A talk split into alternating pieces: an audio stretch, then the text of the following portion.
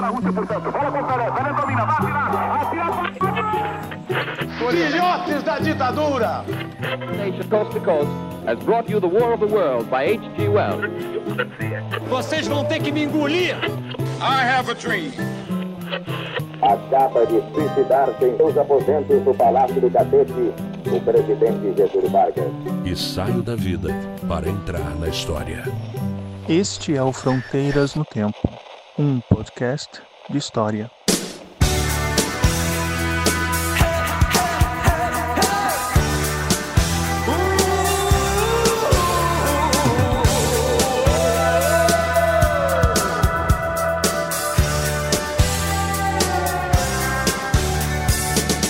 Olá! Aqui quem fala é o CA. Oi, aqui quem fala é o Marcelo Beraba, E você está ouvindo Fronteiras no Tempo. um podcast de história. E você, Veraba? Eu estou muito bem, meu caro amigo César Agenor. Estamos aí de volta, mais um Fronteiras no Tempo. Exatamente. E quantos freezers você tem em casa, Marcelo?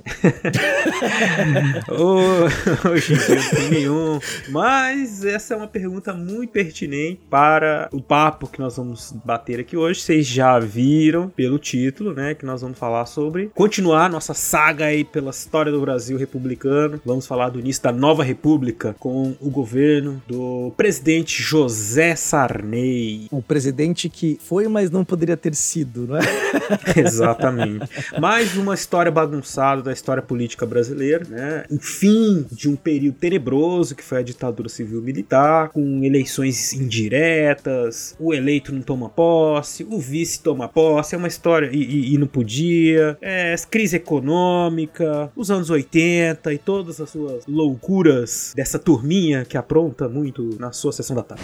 Essa turma vai aprontar tanta confusão que não vai ficar pedra sobre pedra. Exatamente. E hoje, nesse episódio, vão- ele vai se apresentar melhor para vocês daqui a pouquinho. Nós vamos contar com a participação do historiador Leandro Salman Torelli e também né, do nosso aí membro, novo membro, vamos dizer assim, do Fronteiras do Tempo. nosso estagiário, Fronteiras Nosso estagiário do Fronteiras do Tempo, que é o Rodolfo Grande Neto. Brincadeira, a gente chama ele de estagiário, mas ele tá sendo aí incorporado aí na nossa equipe, contribuindo sempre muito com, com a produção e com os papos aqui também do nosso fronteirão, né?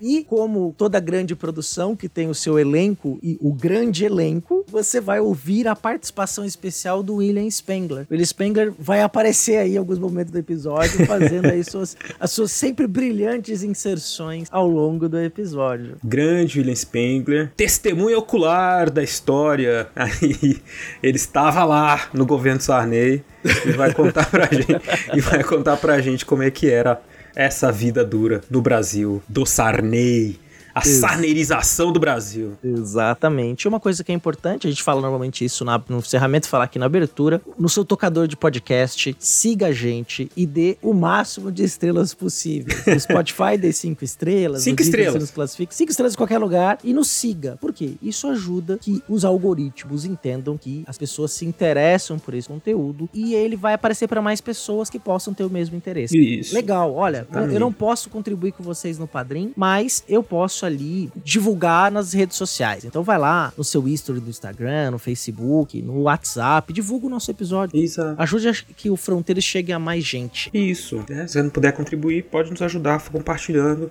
deixando ali o seu a sua avaliação e também uma nova ferramenta do Spotify. Você pode deixar uma pergunta, um comentário né, no episódio. E é algo que a gente terá muito prazer em ler e responder também. Exatamente, Berab. E sem mais delongas, porque se a gente demorar muito, a gente já não consegue mais comprar o episódio, porque a inflação vai comê-lo.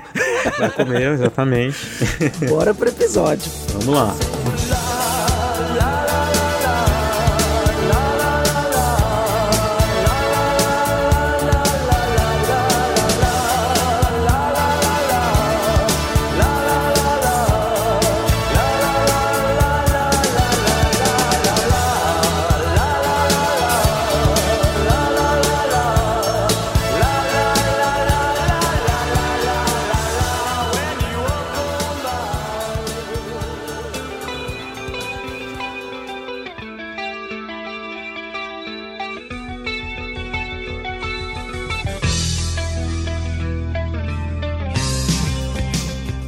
Brasileiros! 12 brasileiras. Esse era o bordão, né? Deste, deste governo peculiar que nós vamos falar nesse episódio aqui, né? Mas antes da gente começar, eu gostaria aí que o nosso convidado de hoje se apresentasse. Ele já participou do Fronteiras no Tempo, do Historicidade, sobre a questão do café, São Paulo, economia política, economia, câmbio. É um tema muito interessante que ele abordou no Historicidade, numa entrevista dada ao Beraba. E Leandro, se apresenta aí para o nosso ouvinte, por favor. Oi, CA. Oi para todo mundo que estiver nos ouvindo. Marcelo, Rodolfo, obrigado pelo convite novamente. Então, eu sou Leandro Torelli, sou historiador, mestre em História Econômica, doutorando em História Econômica, atualmente professor, coordenador de curso de pós-graduação na Escola de Sociologia e Política de São Paulo. Estamos aqui hoje para conversar sobre o governo do presidente José Sarney, primeiro da redemocratização. Conosco também está já o nosso membro fixo da equipe, que é o Rodolfo. E aí, gente, de novo, né? Pelo jeito não falei tanta merda assim no, no episódio do Monteiro Lobato, né? Mas a gente já promoveu ele de estagiário para membro fixo, já, né? Não fez nenhuma cerimônia, um ritual, é. assim, de passagem, cara. É, é, é verdade, ele, ele tá no probatório, probatório. ainda, verdade. Ainda tem, tá no probatório. Ele tomou, tomou posse, posse, mas ainda tá no estágio probatório. Se ele não fizer nenhuma coisa assim muito grave, pode né, conseguir aí se tornar efetivo. Aí, na hora que virar efetivo, pode fazer o que quiser, né? Eu quero dizer que ninguém assinou minha carteira ainda. Aí... Vocês ajudando a difamar o serviço público, né? não, não, não. Que isso. Estamos só contribuindo. Aqui é um trabalho sério. Serviço público, cheio de marajá. Isso é da linguagem da época aí, ó. Inclusive, aproveitado pelo Collor lá na eleição de 89, mas isso é outra história. É, o bom e velho discurso anticorrupção, né? Tá aí desde sempre. É, moralista e anticorrupção. Mas a gente vai chegar lá em 89. Mas é, é, legal, como a gente falou na abertura, esse é um tema que se liga lá com todos os outros que a gente vem discutindo no Fronteiras há muito tempo, né? Sobre a República, as várias fases da República. Então, o nosso ouvinte mais antigo tá acostumado. É golpe, é ditadura, redemocratização, é de novo golpe. É um negócio complicado, mas a gente tá aqui no, no governo Sarney, que começa depois de um período tenebroso, né? Né? O período da ditadura militar, civil-militar, como queira, ditadura, né? Mas assim, a gente falou lá no episódio sobre o final da ditadura, um pouco sobre esse contexto anterior ao governo Sarney, mas acho que vale a pena a gente retomar um pouco aqui, né? O fim do governo, o governo que é, até então era o pior governo da história da República, né? Que era o governo do, do Figueiredo. Até pouco tempo atrás era o pior. O, mas, ah, assim. De mãos dadas com o governo de Hermes da Fonseca, a gente não pode esquecer do Hermes. Porra, mas o Floriano Peixoto também foi ruim, né, cara? Tá difícil. Um dia a gente fazer um, podia fazer um episódio. Qual que é o pior governo? Qual que é o pior governo pra você, Leandro? Fazer um ranking, né? É. Ah, eu sei qual é o pior. não, assim, o pior pra mim é lógico. Não faz tanto tempo que a gente viveu ele, não. Não, o Floriano Peixoto tava lá cento e tantos anos atrás, ele que se dane, 130 anos atrás. Então, se foi ruim, azar de quem tava lá e quem mora em Florianópolis, né? Que tem o, carrega o nome do ditador na cidade. Mas enfim. Mas provavelmente hoje em dia eles, gostam, eles gostam disso, né? Se for olhar o que a Câmara de Vereadores de lá costuma fazer. Mas é outra história isso daí, né? E aí, então vamos falar um pouco sobre os anos 80, começo dos anos 80 ali, a redemocratização. A redemocratização, como a gente falou naquele episódio, ela começa antes. O projeto de fim do regime dos militares no, na presidência começa nos anos 70, vem avançando, né? Os milicos tinham uma ideia de fazer um. substituir basicamente o, o governo com um militar presidente por um governo civil autoritário. E foram tentando de todas as formas. Gás, o Coperi, depois o Figueiredo, que foi presidente, né? Enfim, mas e aí? O que, que a gente tem ali nos anos 80, no momento anterior ao Sarney. É, as eleições que, que culminou nas eleições indiretas do, do Tancredo e depois a posse do Sarney. Ô, Marcelo, eu acho que a gente pode, nesse contexto, enquadrar um pouco uh, o cenário internacional para a gente compreender qual é a inserção do Brasil nesse momento. O Brasil vinha de um período de crescimento econômico muito intenso, né, do, na primeira metade dos anos 70, quando vem as transformações internacionais, principalmente aí fruto do choque do petróleo, da crise de lucratividade das, das grandes empresas europeias e norte-americanas, né, no final dos anos 60, começo dos anos 70. E esse impacto nos atinge diretamente porque boa parte deste crescimento era financiado com recursos externos. Né? A mudança do cenário internacional, o aumento, o período inflacionário significativo no mundo que vai se viver nos anos 70 tem impacto no Brasil, mas a ditadura promove uma política de manutenção ou tentativa de manutenção desse crescimento com financiamento externo, acelerando o, o aumento da nossa dívida, né, com o chamado segundo PND. Há várias interpretações sobre a importância desse processo econômico para a história brasileira. Alguns consideram que completou a segunda revolução industrial brasileira, né, que trouxe conquistas importantes para o desenvolvimento econômico do país, porém também deixou um passivo significativo que se arrebenta em 79 com a mudança da política monetária americana. O presidente do Fed, né, o Banco Central Americano, é, promove um aumento brutal da taxa de juros dos Estados Unidos. Os Estados Unidos, e a gente está vivendo isso um pouco neste momento, né? quando os Estados Unidos fazem isso, eles basicamente sugam a liquidez internacional para dentro do seu país, né? porque uh, uma taxa de juros mais alta nos Estados Unidos atrai os investidores que têm capital para promover esses uh, investimentos em vários lugares. E aí acaba com que os países, principalmente aqueles que têm maior dificuldade para atrair capitais, tendo uh, problemas para se financiar. Como o Brasil dependia dessa, desses capitais de maneira brutal naqueles anos 70, nós entramos no período conhecido como a crise da dívida, né, nos anos 80, uh, depois da mudança da política uh, americana, o impacto que causou no Brasil e também em função das nossas decisões ao longo dos anos 60 e 70 de financiar o crescimento econômico com esses recursos externos. E, e isso vai ter um impacto decisivo na popularidade do regime. A crise econômica que advém aí no período do começo dos anos 80, né, no governo Figueiredo, nós vivemos uma, uma recessão gigantesca, porque o país começa a ter que fazer uma política de contenção, contenção de, de investimentos e aumento das exportações para fazer divisas e pagar sua dívida. Né? Uh, e isso, isso gera uma, uma recessão econômica, um aumento brutal do desemprego, uma situação de queda da atividade econômica associada ao crescimento da inflação, o que a gente chama de estagflação.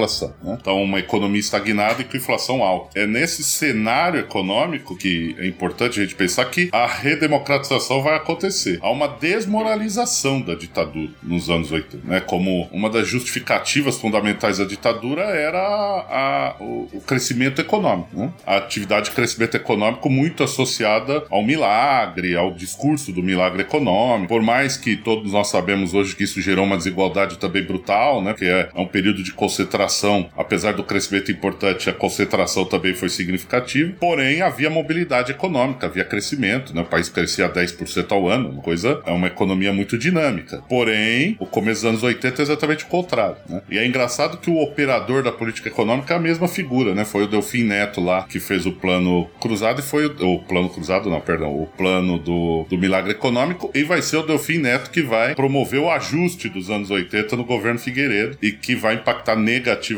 na popularidade da ditadura e aumentar a adesão uh, dos grupos uh, sociais à mudança do regime. Né? Uh, acho que esse é um aspecto interessante de contextualização, claro, pelo viés econômico aqui, né? Para isso que você tá aqui. Da discussão política e, e social do país naquele momento. O que eu vou acrescentar também nessa maravilhosa fala do Leandro, o contexto internacional. Né? Se nos anos 60 a Guerra Fria estava derretendo o gelo, estava esquentando, e pós-revolução cubana, o território latino-americano como um todo passou a ser alvo é, de preocupação de primeira grandeza dos Estados Unidos, de outras potências europeias, já para a segunda metade dos anos 70, começo dos anos 80, você vai ter uma transformação de discurso internacional, você vai voltar a ter uma valorização dos direitos humanos, pelo menos na, na ótica de um discurso, falar, olha, esses regimes estão violando direitos humanos. Antes estava tudo bem, os agentes vinham para cá, estavam tortura para os militares, estava tudo certo.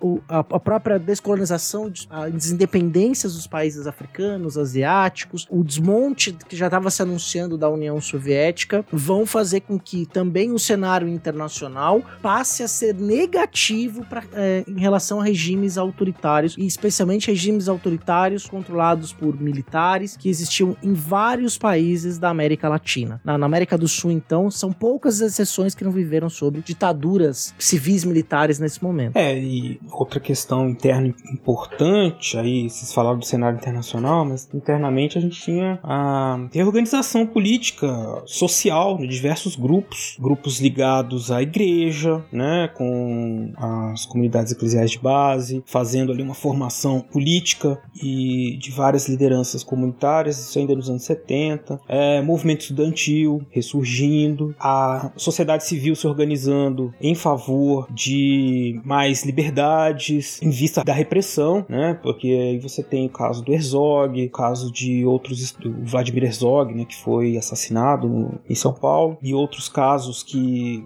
confrontaram, né, a ditadura militar com a sociedade civil que foi se organizando. A gente tem aí no ápice o, o início dessa crise que o Leandro falou, um momento de grandes greves no ABC Paulista que também são muito importantes para entender, porque e, e, todos esses personagens eles vão ser personagens ativos a partir de então na política nacional. Eram personagens que os militares, que ninguém conhecia, eles estavam nascendo ali, quer dizer, os estudantes já tinham, eles se renovaram, o sindicalismo se renovou, você tinha essas lideranças, movimentos sociais de base, né, que, que surgem ali a partir da igreja, mas que também vão se ligando a partidos, novos partidos, né. A própria CNBB também teve papel importante, né, Beraba? CNBB, ABI, sindicalismo. O sindicalismo como um todo, né? Isso. A greve dos metalúrgicos e tal também vai aparecer assim, vai, vai trazer vários nomes até que hoje, a gente acompanha né? até hoje, né? Assim, provavelmente pro nosso ouvinte vai começar a ouvir aqui, a gente vai começar a desenhar alguns nomes que estavam nascendo e a gente ainda ou tá vendo eles ainda bastante atuantes na política, ou a gente vai escutar ainda, a gente sente hoje ainda o eco dessa galera, né? Tá aí, né, cara? O, o, Lula,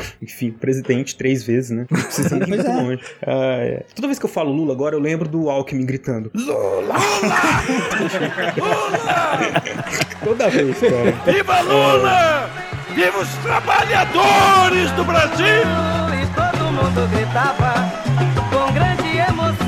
tem um elemento disso, o Marcelo, que eu acho que é muito interessante, quer dizer, o Brasil, antes, né, no golpe de 64, o Brasil ainda engatinhava em termos de. Quer dizer, tinha tido uma aceleração importante da sua atividade industrial e etc. Mas a década de 80 é o auge disso. O Brasil tinha um terço do PIB industrial, boa parte da sua mão de obra, das suas, né, dos trabalhadores associados à indústria. Ah, o espaço urbano tinha se transformado na principal atividade econômica do país. Então você tinha 70%, 80% da sua população urbana. Isso é, é posterior à ditadura, né? Por isso que esses novos atores que você né, nomeou, né? Os, os, sindicalistas, os estudantes, que já existiam sim, claro, com as suas características específicas lá no, no pré-64, eles, eles se transformam em atores mais significativos no, nos anos 80, porque é um momento de auge de um país que fez um esforço de 50 anos de se transformar, né, de um fazendão de café numa uma nação industrial e moderna, e essas contradições do processo, porque você imagina, os, os europeus levaram 400 anos para se transformar numa, uhum. numa sociedade urbanizada. Nós fizemos isso em 30, 40 anos, né? Uhum. Então, os impactos uh, uh, sociais disso são tremendos. esperar que as nossas cidades fossem cidades organizadas, com uh, infraestrutura e etc., diante desse, dessa aceleração do processo, é praticamente impossível. Né? E isso tem um impacto que vai ser, quer dizer, ali nos anos, final dos anos 70, ao longo dos anos 80, todas essas contradições vão florescer, vão explodir, né? E vão aparecer no jogo político no momento em que nós estamos partindo para eliminar, destruir aquele regime ditatorial que estava ali 15, 20 anos no poder. Essa transformação política, econômica, social do país, ela é uma resposta a essas mudanças dos 30, 40 anos do chamado desenvolvimentismo brasileiro. E que no período dos militares teve uma uma concentração também não apenas da renda, mas também geográfica, né? Você teve uma concentração muito grande na região sudeste, especialmente São Paulo, Rio de Janeiro. São Paulo vai ser o grande polo da industrialização brasileira. E aí você também vai ampliar a desigualdade regional. Então esse processo de urbanização vai envolver, por exemplo, a migração de milhares, talvez milhões de pessoas que viviam na região nordeste que passam a vir para o Rio de Janeiro, para São Paulo. É, a minha história pessoal faz parte disso isso. Meu pai veio nos anos 70 é, para São Paulo, inclusive ele trabalhou na Cosipa e ele se orgulhava de ter uma foto apertando a mão do Geisel, é, quando o Geisel fez uma visita à Cosipa, né? Eu preciso achar essa foto, isso é uma relíquia histórica. Verdade, cara. Né? Mas assim, meu pai era um trabalhador da Cosipa. Meu pai trabalhou lá nas obras da Imigrantes no começo, ele era um apontador, colheu o ponto dos peões lá, né? Trabalhou, começou a trabalhar como peão, depois foi, fez o Mobral, terminou o ensino médio no Mobral e foi, ascendeu para apontador, né? Então, é, parte da trajetória da minha família, né, se eu for pensar uma história, e aí só que a minha história não é uma história única, é uma história que a gente pode multiplicar para milhões de pessoas, né, dá pra gente entender também muito do que a gente é hoje, né, quer dizer, tá dentro desse processo, é, das configurações é, sociais, regionais do nosso país. Verdade. O próprio Lula, né? Lula! O próprio Lula vem desse processo, né? ele vem do Nordeste pro Verdade. ABC pra tentar uma vida onde tava, tinha o dinheiro, né, onde tinha trabalho, né, sendo que o, o, a desigualdade regional fechou postos de trabalho, né, é, no Nordeste e em outros lugares do Brasil. É, Lully. Lully. Todas essas mudanças, né? E, e a gente tem que lembrar que os militares. Bom, contar a história de militar aqui no Fronteiras é sempre é uma constante, porque, né? Fala da República sem falar de militar, não tem jeito. Mas eles têm uma autonomia, uma visão, assim, de. Como se eles fossem guardiões, assim, então, do desenvolvimento da nação, uma coisa que vem lá do Império. E isso estava presente ali, estavam preocupados em fazer, então, essa transição, pensando nisso que o Leandro falou, que o que todo falando aqui sobre a, esse, essa necessidade de mudança, impopularidade, né? Então, fazer, como eu disse, fazer a transição para um governo que se chamaria assim, que se diria democrático. É engraçado a gente falar assim, falava-se muito sobre democracia e tal, né? Mas o sentido disso vai mudando, né? E naquele momento estava se construindo o que seria esses valores democráticos que a gente entende hoje como valores, esse caráter plural da sociedade, né? Com múltiplos agentes, isso estava sendo construído. Isso não estava nos planos militares. Pensar assim, ah, nós queremos uma, uma república com, com operários, é, os homossexuais, os negros, né? Não, isso não estava acontecendo, mas esses movimentos estavam ali, né? Crescendo. Foi um movimento, um momento, o movimento negro unificado também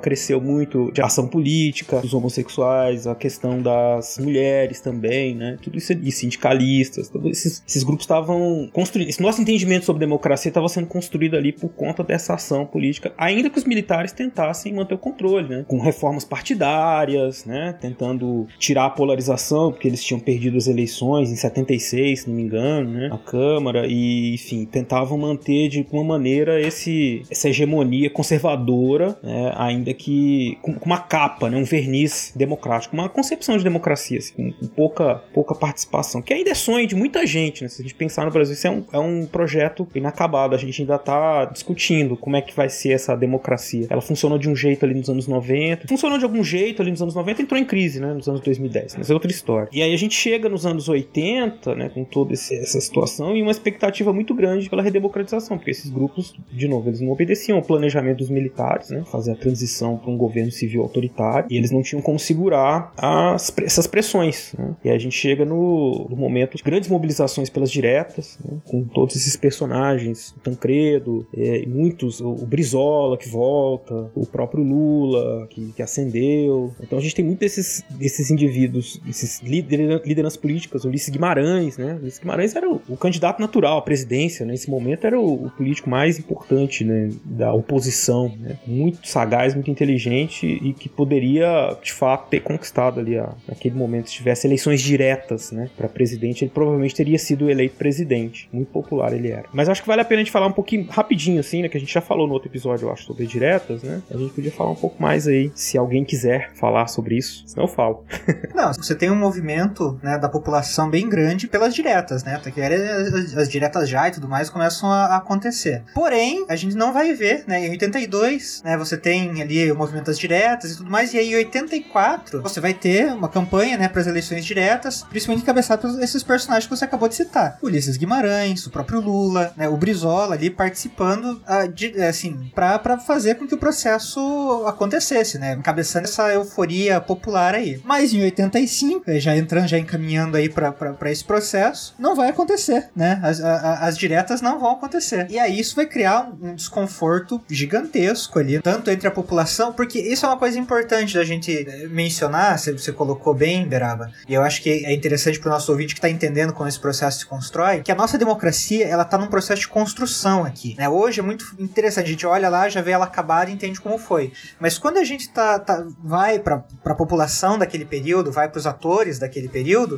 você vai ver que não- as coisas não estavam tão claras assim. né? Então a gente pode dizer que o Brasil tava com uma identidade em transição, ou até quase com uma crise identitária aqui. Porque existia aqui um ímpeto democrático, embora não se soubesse exatamente como fazer para aplicar ele. E a gente vai ver uma crise, né, de certa forma, ela vai acontecer no campo político, que a gente vai ver assim, até a própria construção da Constituinte, né? A gente vai abordar a Constituinte em outro momento, um episódio né, específico para isso. Mas a gente vai ver assim como é que foi se caminhada a Constituinte para que ela se tornasse de fato democrática. Porque a intenção inicial não era que ela fosse democrática. A mesma questão quando a gente olha pro plano econômico do Brasil, né? A gente tá passando, como o Torelli bem falou, né? Assim, a gente tava vivendo uma fase militar desenvolvimentista, mas agora a gente vai partir pra, um, pra uma economia mais aberta, uma economia mais mista, é, o próprio termo que a gente costuma usar aí, né, eventualmente, uma, uma, uma, passagem mais neoliberal, né? Então, assim, isso não estava claro nesse momento que estava acontecendo. E no período das eleições, o que a gente vai ver é justamente isso, né? Um processo de, de, de eleições indiretas e o quanto isso cria um impacto e, inclusive, vai fazer com que, inclusive, o próprio, alguns uh, atores simplesmente saiam desse debate nesse momento, né? Se recusem a debater nesse sentido, né? Então, é, é, o ano de 85, ele vai marcar, assim, se 82 foi marcado por o processo de pedidas diretas e tudo mais, o ano de 85 vai mostrar, vai mostrar aqui um, um, um retrocesso, né? Até aqui um, um, um fôlego militar para se manter ainda alguns pontos, né? É, a expectativa pela, pela eleição direta era muito grande. Depois da eleição direta para governador, né? 82. Né? Isso, né?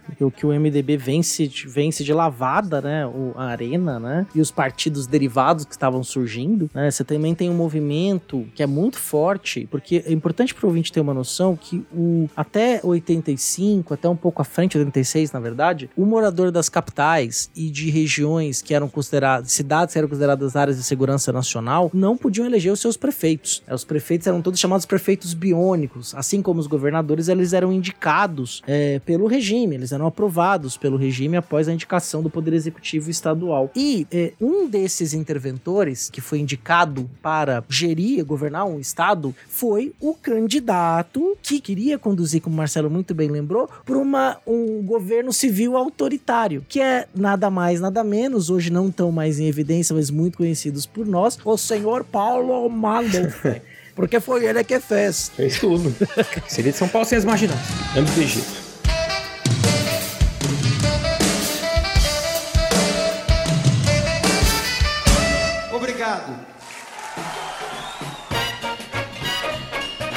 Interromper aí o, o, episódio, mas é só um recadinho rápido e importante. O Fronteiras no Tempo é um podcast que se mantém por meio de um financiamento coletivo. Se você tá gostando, você gosta do nosso trabalho e quer se tornar um padrinho ou uma madrinha, se você puder contribuir conosco, existem duas formas. O primeiro é pelo site do Padrim, que é padrim.com.br barra Fronteiras no Tempo. Você pode colaborar a partir de um real dentro da faixa que você puder e quiser fazê-lo. Ou você também pode fazer uma assinatura no PicPay.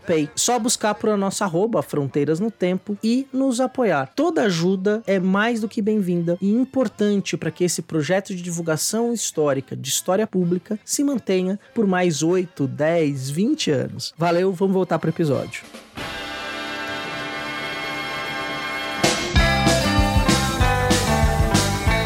Tem um lance desse processo político uh, que eu acho que é importante pontuar até para que quem estiver nos ouvindo possa uh, compreender um pouco dos fenômenos ali nesse processo um pouco anterior. Por exemplo, a eleição parlamentar de 74 ela é um grande marco para a ditadura, porque eles tomam uma paulada com uma vitória significativa do MDB na, nos grandes centros urbanos. Há um estudo, um, um, estudo importante do professor André Singer, onde ele associa, né, professor André Singer, que é cientista político da Universidade de São Paulo, onde ele associa, ele, ele constrói a ideia de que o Brasil é, historicamente, do ponto de vista da, da organização das classes e como elas se representam politicamente, o Brasil tem uma tradição tripartidária, né? Ele vai dizer isso. Uh, essa tradição tripartidária se associa à, ideia, à seguinte ideia, de que no Brasil existe um partido geralmente associado ao, ao Estado e às tradições do atraso, eh, né? Que hoje estaria representado aí pelo que a gente chama de centrão, né? Ou, ou o PMDB em determinado momento momento foi a grande, foi o partido que liderou esse bloco, né? Esse bloco político partidário que seria esse centro. Só que esse centro, ele é, esse, esse partido, ele é um pêndulo entre um partido de classe média que representaria fundamentalmente ideias liberais no Brasil. Lá no passado tinha sido a UDN, mais recentemente tinha sido o PMDB, o PSDB e um partido popular. Esse partido popular representando então a, quando as classes populares identificam o seu, as suas lideranças partidárias esse partido se torna Partido Popular. Então, isso teria acontecido em determinado momento com o PTB antigo, lá na democracia de 45 64, e uh, com o PT mais recentemente, principalmente depois da segunda eleição do Lula. Lula! Não propriamente o PT, o autor vai chamar de lulismo, né? O André Sige vai chamar de lulismo. O fato é que, em 74, a população, das, principalmente das grandes cidades, desse processo de industrialização, teria associado o MDB a esse interesse da camada popular, né? O MDB era o partido do povo, né? É isso que justificaria, por exemplo, a medida do Golbery de acabar com o bipartidarismo no começo dos anos 80, né? No final dos anos 70, começo dos anos 80. Por quê? Porque havia essa identificação clara das massas com o MDB como seu partido, né? De oposição ao partido da ditadura, que era o Partido da Arena. Então, a, o MDB passou a ser irresistível politicamente para que a ditadura conseguisse controlar o processo de transição. Se esse processo fosse aberto com o bipartidarismo, o MDB atropelaria, né? E aí, ao permitir o pluripartidarismo, ao retomar o pluripartidarismo, eu vou diluir essas forças políticas, né? Essa era a ideia da ditadura. Eu vou diluir essas forças políticas e vou conseguir manter o processo na minha mão. E, em certa medida isso deu certo, porque como narrou, narrou agora há pouco Rodolfo, o que, que aconteceu? As plataformas mais democráticas do início dos anos 80, que seria a ideia da, das diretas já, né, e, e, e a eleição direta para presidente, etc., foram sendo derrotadas, né? Foram sendo derrotadas e, de alguma forma, os militares conseguiram controlar o processo. É bom dizer, inclusive, que havia dentro das forças militares quem não quisesse processo algum, né? De abertura. Eles, eles inclusive, partiram para ações terroristas, como sabemos, né? O acontecimento lá do Rio Centro em 83. Enfim, é, este processo, portanto, ele tem idas e vindas muito significativas. Por quê? Porque a, a ditadura está preocupada em controlar o processo para impedir que isso descambe para um ajuste de contas, né? Revanchismo. Morrem de medo disso. O medo do revanchismo, exatamente, né? É o caso, por exemplo, da anistia.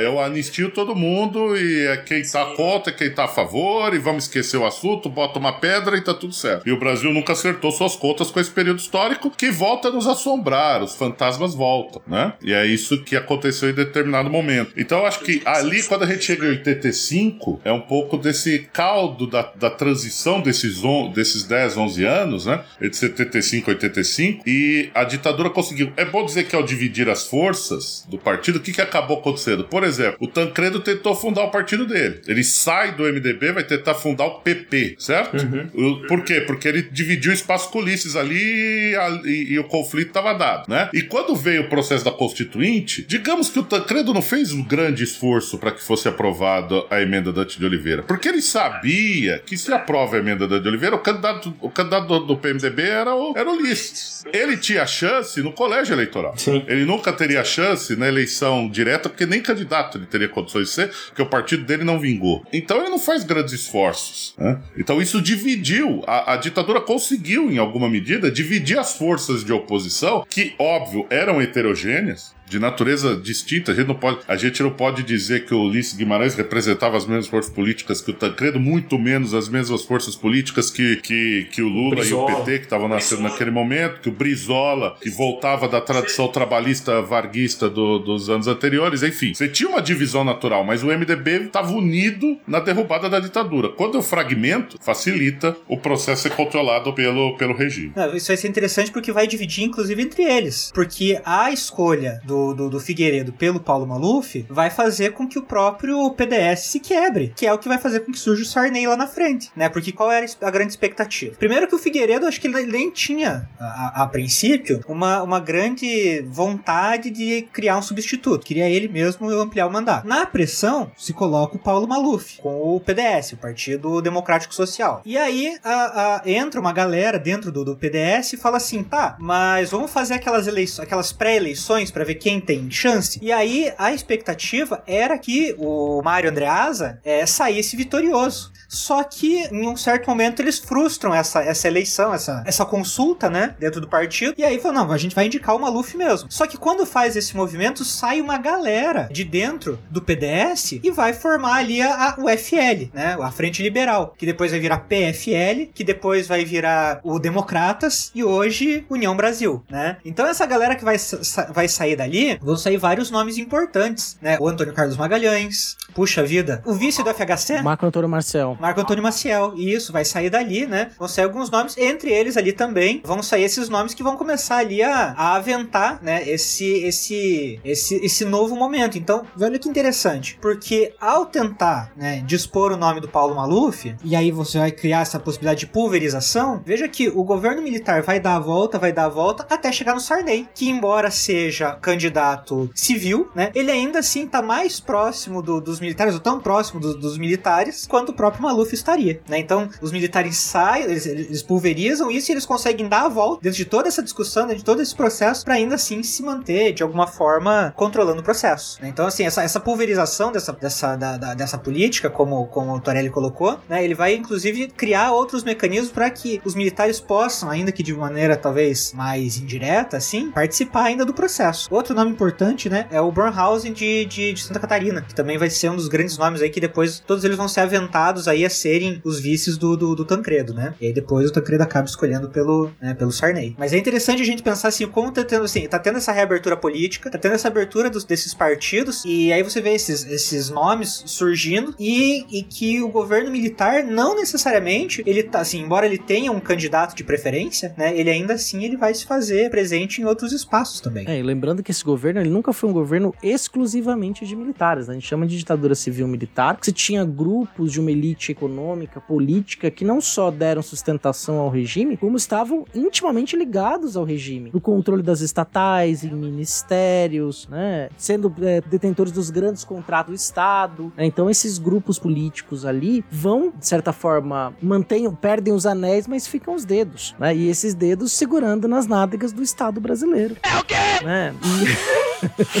que cena. É, mas você sabe que também você tinha uma oposição, até entre os Sim, empresários. sim, claro, né? É, não é tão ferro e fogo, né? É, por causa da crise. né? A crise. Sobre essa oposição dos empresários, eu acho que é importante aqui fazer um adendo, porque na verdade os empresários vão pra oposição quando veio o segundo PND. Né? E por quê? Porque o segundo PND é intervencionista pra caramba, num contexto onde é, no cenário internacional já começavam a surgir, né, nos anos 70 e vai se consolidar nos anos 80, mas já começava a, se, a surgir o movimento neoliberal, né? Então os empresários brasileiros em geral e boa parte da imprensa brasileira da época acusa o segundo PND de ser estatista demais, né? De ser uma política econômica estatista demais, controladora demais e que na verdade eh, eh, eles passavam já para defesa da ampliação das esferas do mercado em comparação com os outros interesses, né? Então a, a oposição empresarial cresce de fato ao regime quando o regime parte para uma política que ia de encontro aos interesses de inserção internacional de- desse empresariado brasileiro naquele contexto. Empresários neoliberais. Uma coisa muito diferente, né, do que a gente tem hoje. Aham. É, essa palavra, essa linguagem ainda não estava, digamos, na boca do povo, né? Mas os indícios dessas mudanças já, já estavam claros, né? Já estavam claros. E isso tem, no Brasil, é claro, ao longo da década de 80, isso vai ser o grande debate. Mas, e a Constituinte é onde a coisa vai pegar, né? É, sobre isso. Mas, quer dizer, e, e logo depois você faz a Constituição, é, na primeira eleição seguinte, a, a coisa já caminha pro, pro outro lado, né? Do- dos objetivos expressos na Constituição. Enfim, essa é a contradição fundamental da nova república, né? Como conciliar a inserção internacional neoliberal e a garantia dos direitos democráticos, principalmente dos direitos sociais previstos na Constituição de 88. Enfim, essa é a, esse é o dilema, que já está colocado nos anos 80, de alguma forma. Esse é o debate, né? Boa parte da oposição à ditadura era uma oposição de caráter neoliberal também. E parte das, da oposição era uma oposição de esquerda, né? Mais focada na, na, na questão das desigualdades. E era o tema as desigualdades. Né? Era o tema, porque a ditadura tinha oferecido crescimento, mas não tinha conseguido distribuir. Ao contrário, né? promoveu uma maior concentração da renda da história do Brasil até então. Acho que um dos grandes símbolos desse foram os irmãos do Enfio, né? Como símbolo de pessoas que estavam à frente, né? Como o Betinho de Souza, por exemplo, né? Que volta do exílio em 79, depois da lei da anistia geral e restrita, e passa a ser um personagem extremamente importante novamente no debate público do Brasil contra as desigualdades. E pouca gente lembra que é ele, né? é, Que vai participar efetivamente na Constituinte do ponto de vista do debate econômico, né? Vai ter um papel muito importante ali. Enfim, então acho que nesse cenário, né? A oposição à ditadura também se constrói à direita do debate público do econômico, né? Então a redemocratização deve ser feita, mas uma redemocratização que garanta mais espaço e liberdade para os mercados. Havia essa força, né? Do discurso anti-oposição, anti-ditadura também, né? Não só, não era só um discurso à esquerda, né? Das desigualdades e dos direitos. Havia também um discurso dessa natureza de oposição à ditadura. É, são discussões sobre direitos difusos, aí fala sobre liberdade, democracia e muitas interpretações. Isso tem que ficar claro para o ouvinte, que esse, cada um desses grupos vai fazer uma interpretação sobre isso. Ah, então esse, esse grupo aí, que eu costumo chamar assim, mesmo eles não, não tendo ainda essa alcunha, né? Mas eles já eram ali uns neoliberais safados, né? Que estavam pensando como, como abrir o mercado. Coisa que a gente vai falar no futuro episódio quando a gente for falar do governo Collor, né? Que é onde esse processo vai, como disse o Leandro, vai caminhar aí em oposição à Constituição de 88. E aí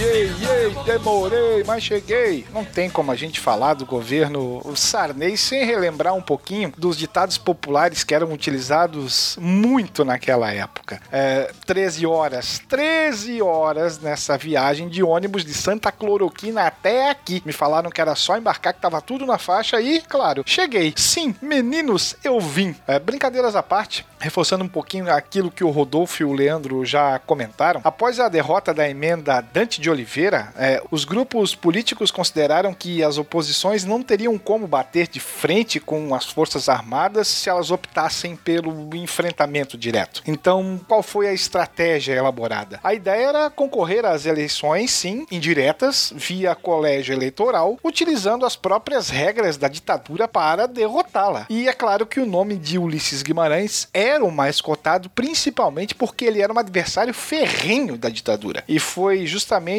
essa característica sua que fez com que ele fosse vetado pelo próprio poder militar. Sequer foi aventado pela ala moderada e majoritária do PMDB. O Ulisses sabia que o Tancredo Neves tinha o melhor trânsito com os militares, principalmente a ala que queria encerrar né, a, a participação militar no governo brasileiro. Então o Ulisses avalizou os acordos e ele vai acabar se tornando o articulador da vitória do Tancredo, ou Tranquedo, como se dizia também na época. Para que essa vitória pudesse ser realizada, dependia-se dos votos do colégio eleitoral da turma que montou uma dissidência do PDS, que depois vai dar origem ao nosso PFL. Então, após intensas eh, negociações, tanto o PMDB quanto a Frente Liberal formaram a tal da Aliança Democrática e o Sarney foi indicado para ser o vice do Tancredo Neves. Então ele se filia ao MDB e a chapa acaba por ser montada. Então nós temos como candidato a presidente o Tancredo e vice o nosso Bigode.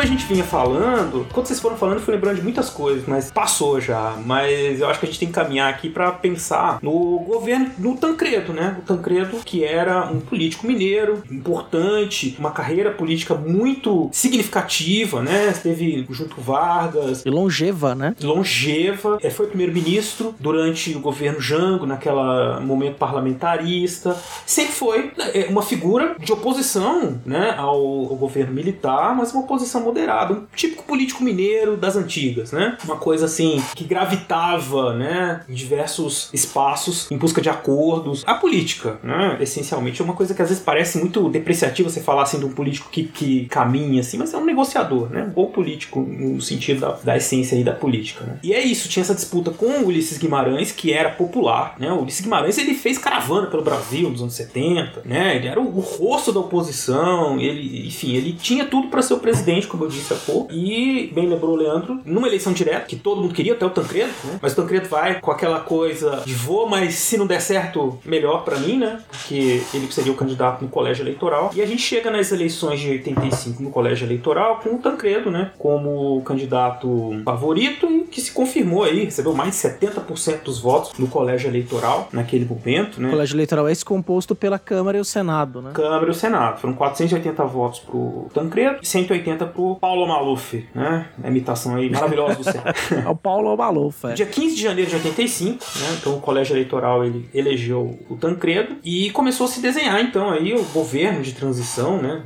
Não existia essa expressão governo de transição, mas começou a se desenhar aí a possibilidade de formação do governo Tancredo Neves. Mas ele estava doente, ele tinha uma doença grave, né? Olha, é, é- até hoje isso é uma discussão. Quer dizer, a coisa estourou mesmo no dia da posse, no 15 de março. Estourou. Foi, tem gente que diz que é apendicite. Quando você fala estourou. Tem uma série de problemas físicos, né? Intestino, vesícula. É, possivelmente. Alguns falam de verticulite também, né? O fato é que ele, ele desde o dia 13, ele já vinha tendo dores abdominais, né? Durante todo o processo ali. Escondeu, né? Ele escondia. Aí no dia 13, ele amanheceu, dizem, né? O relato, tem, o- tem o relato de Jorge Ferreira no, no livro sobre os tempos da República, né? É uma coletânea da civilização brasileira, com vários autores, e o, o último volume é dedicado à Nova República. E nesse, ele faz um relato bem longo desse processo do Tancredo. E uma coisa interessante é que o Tancredo, tal do dia 13, ele amanhece muito mal, né? Com febre, ah, dor intensa. E aí ele vai, ele vai pro hospital de base lá de Brasília e os médicos querem operar. E ele diz que não. Ele falou: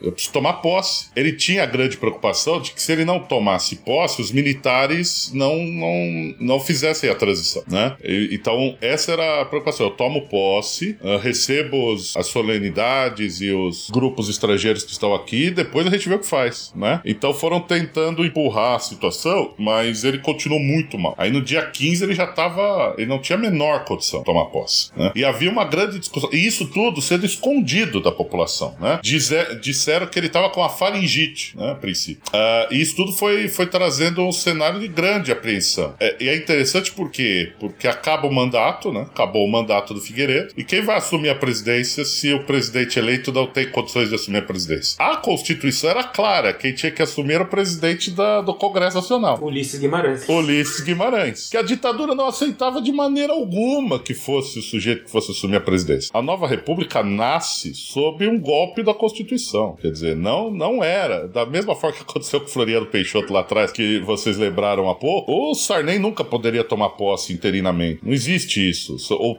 o vice-presidente só assume a presidência quando o presidente está impedido. Se não tinha presidente impostado, não tem vice-presidente, certo? Então, é óbvio que ele não podia assumir a presidência da República. Quem tinha que assumir a presidência, conforme a Constituição, a Constituição da ditadura, 67, era o presidente do Congresso, que no caso era o, o Ulisses Guimarães, e a ditadura não iria passar a faixa polícia de maneira alguma. Nem pro Tancredo eles queriam passar.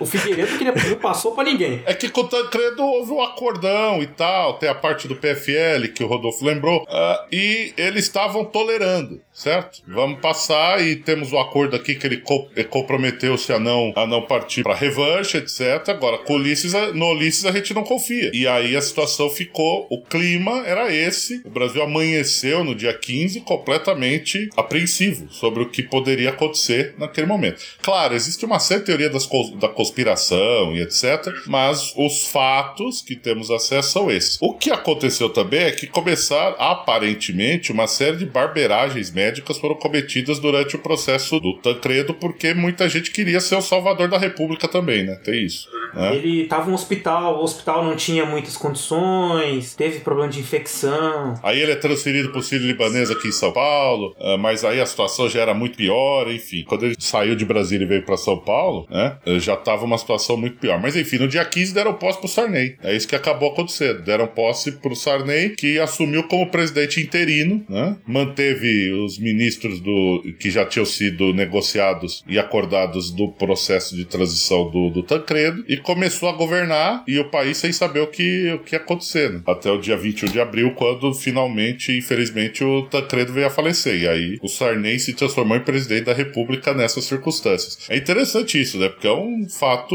inusitado do processo. Quem poderia imaginar que ah, o presidente eleito não conseguiria tomar posse e viria a falecer um mês depois? Depois de tanta comoção pública, né? Assim, tipo. E aí o governo fica na mão de um ex-membro da Arena, que tinha toda a sua história política vinculada a, né, a sua história política recente vinculada à ditadura, né? Foi um parlamentar totalmente pró-ditadura. Então, é, é isso que aconteceu. A transição, a luta política pela transição acabou entregando poder a uma liderança da, da antiga Arena e vinculada à história da ditadura militar. E tem mais, é. Dizem que no dia 14, enquanto os restaurantes e os bares de Brasília estavam completamente apinhados de gente, o Sarney estava mais perdido que cupim em metalúrgica. O Ulisses procurou ele para pôr a parte sobre o que ocorria a respeito do Tancredo, dizendo que ele teria que passar por uma cirurgia, que ele corria um sério risco. Logo, o, o Sarney deveria tomar posse no dia seguinte, mas ele não queria assumir, ele preferia que o Ulisses o fizesse. Então, o Sarney parece que antevia que ele acabaria assumindo a presidência meio que por acidente ou até mesmo por uma tragédia, o que acabou ocorrendo na real. O Ulisses sabia dos riscos políticos. Os militares estavam ainda ali com a faca e, e o queijo na mão. Então ele não ia dar mole para que a coisa pudesse é, desmoronar. Até porque, se o, o Ulisses assume a presidência, o próprio Maluf poderia reivindicar o cargo, uma vez que ele tinha ficado em segundo. Ah, e o Maluf poderia até concorrer novamente caso o Ulisses convocasse um, um novo colégio eleitoral. Então, qual vai ser a saída? O Ulisses vai utilizar a Constituição em vigor, que era de 67, a ditada eh, em 1969. Então, ele interpreta o artigo 77 da maneira que o vice-presidente deveria tomar posse.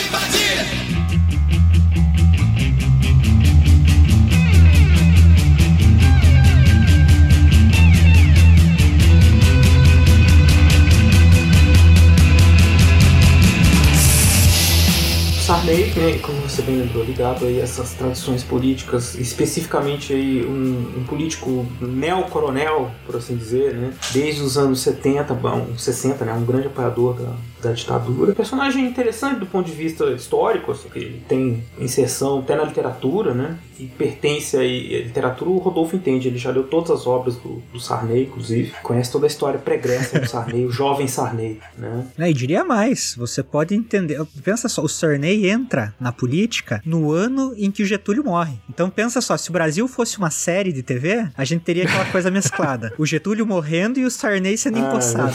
É um spin-off, né, cara? Cê- é isso. Você quer, cê- assim, mas sem dúvida, você quer entender muito do Brasil da segunda metade do século XX pra cá? Se você olha pro Sarney enquanto personagem desses processos históricos, assim, o Sarney vai encabeçar e vai mostrar muito do que é esse processo, tanto da, da- da industrialização, do que vai acontecer com o Maranhão e inclusive dos processos das artes. A gente tá, tá brincando aí, falando e tal, mas assim, vai ter muita gente vinculada ao Sarney escritor, né? Gente tipo Ferreira Goulart, uns caras assim e tal. Coisa, vai ser bastante interessante. Uma das coisas que eu queria, que eu, eu queria fazer um parênteses aqui, já que eu tô falando disso, é saber que, assim, uma das grandes contribuições do Sarney pra arte foi que o Sarney, ele era brother, de certa maneira, do Glauber Rocha, né? E aí o Sarney, pra eleição do Maranhão, essa, é, o, o Sarney governador é um personagem bem específico também, né? E aí em 66, Glauber Rocha faz, junto com o Sarney, um, um curta-metragem chamado Maranhão 66. Você até acha que consegue achar na, na internet ele. Mas o Sarney não curte muito o resultado que o Glauber Rocha faz, e aí o Glauber Rocha corta umas partes disso. Esse corte do Glauber Rocha se torna Terra em Transe. Que isso? Então, assim, muito do Terra em Transe, né? Ele de- se deve ao governo Sarney no Maranhão. Então, parabéns, Sarney.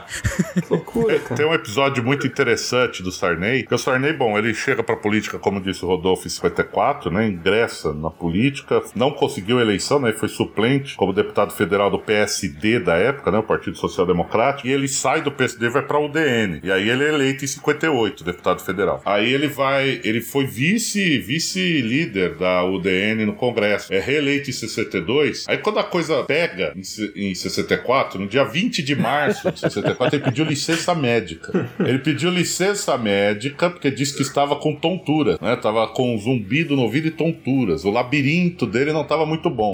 E aí, surpreendentemente, no dia 1 de abril ele retorna, né? Ele retorna e participa depois da posse da junta militar que tomou o poder em 64. Então ele ali entre o dia 20 e o dia, dia 20 de março e 1 de abril de 64, Sarney retirou-os com problemas no labirinto. Só voltou depois, quando a coisa já tinha, o seu desfecho já tinha sido dado. Quer, quer mais uma história dessa do Sarney? É, JK foi visitar o Sarney no Maranhão, fizeram uma reunião e tal, e pegaram o mesmo avião pra, pra voltar. Sarney desceu um pouquinho antes, e JK vai descer, não sei se em Brasília, São Paulo, não sei, já não era mais presidente, desce e é preso. Coincidência. o Sarney desceu um ponto antes. Evitar o constrangimento.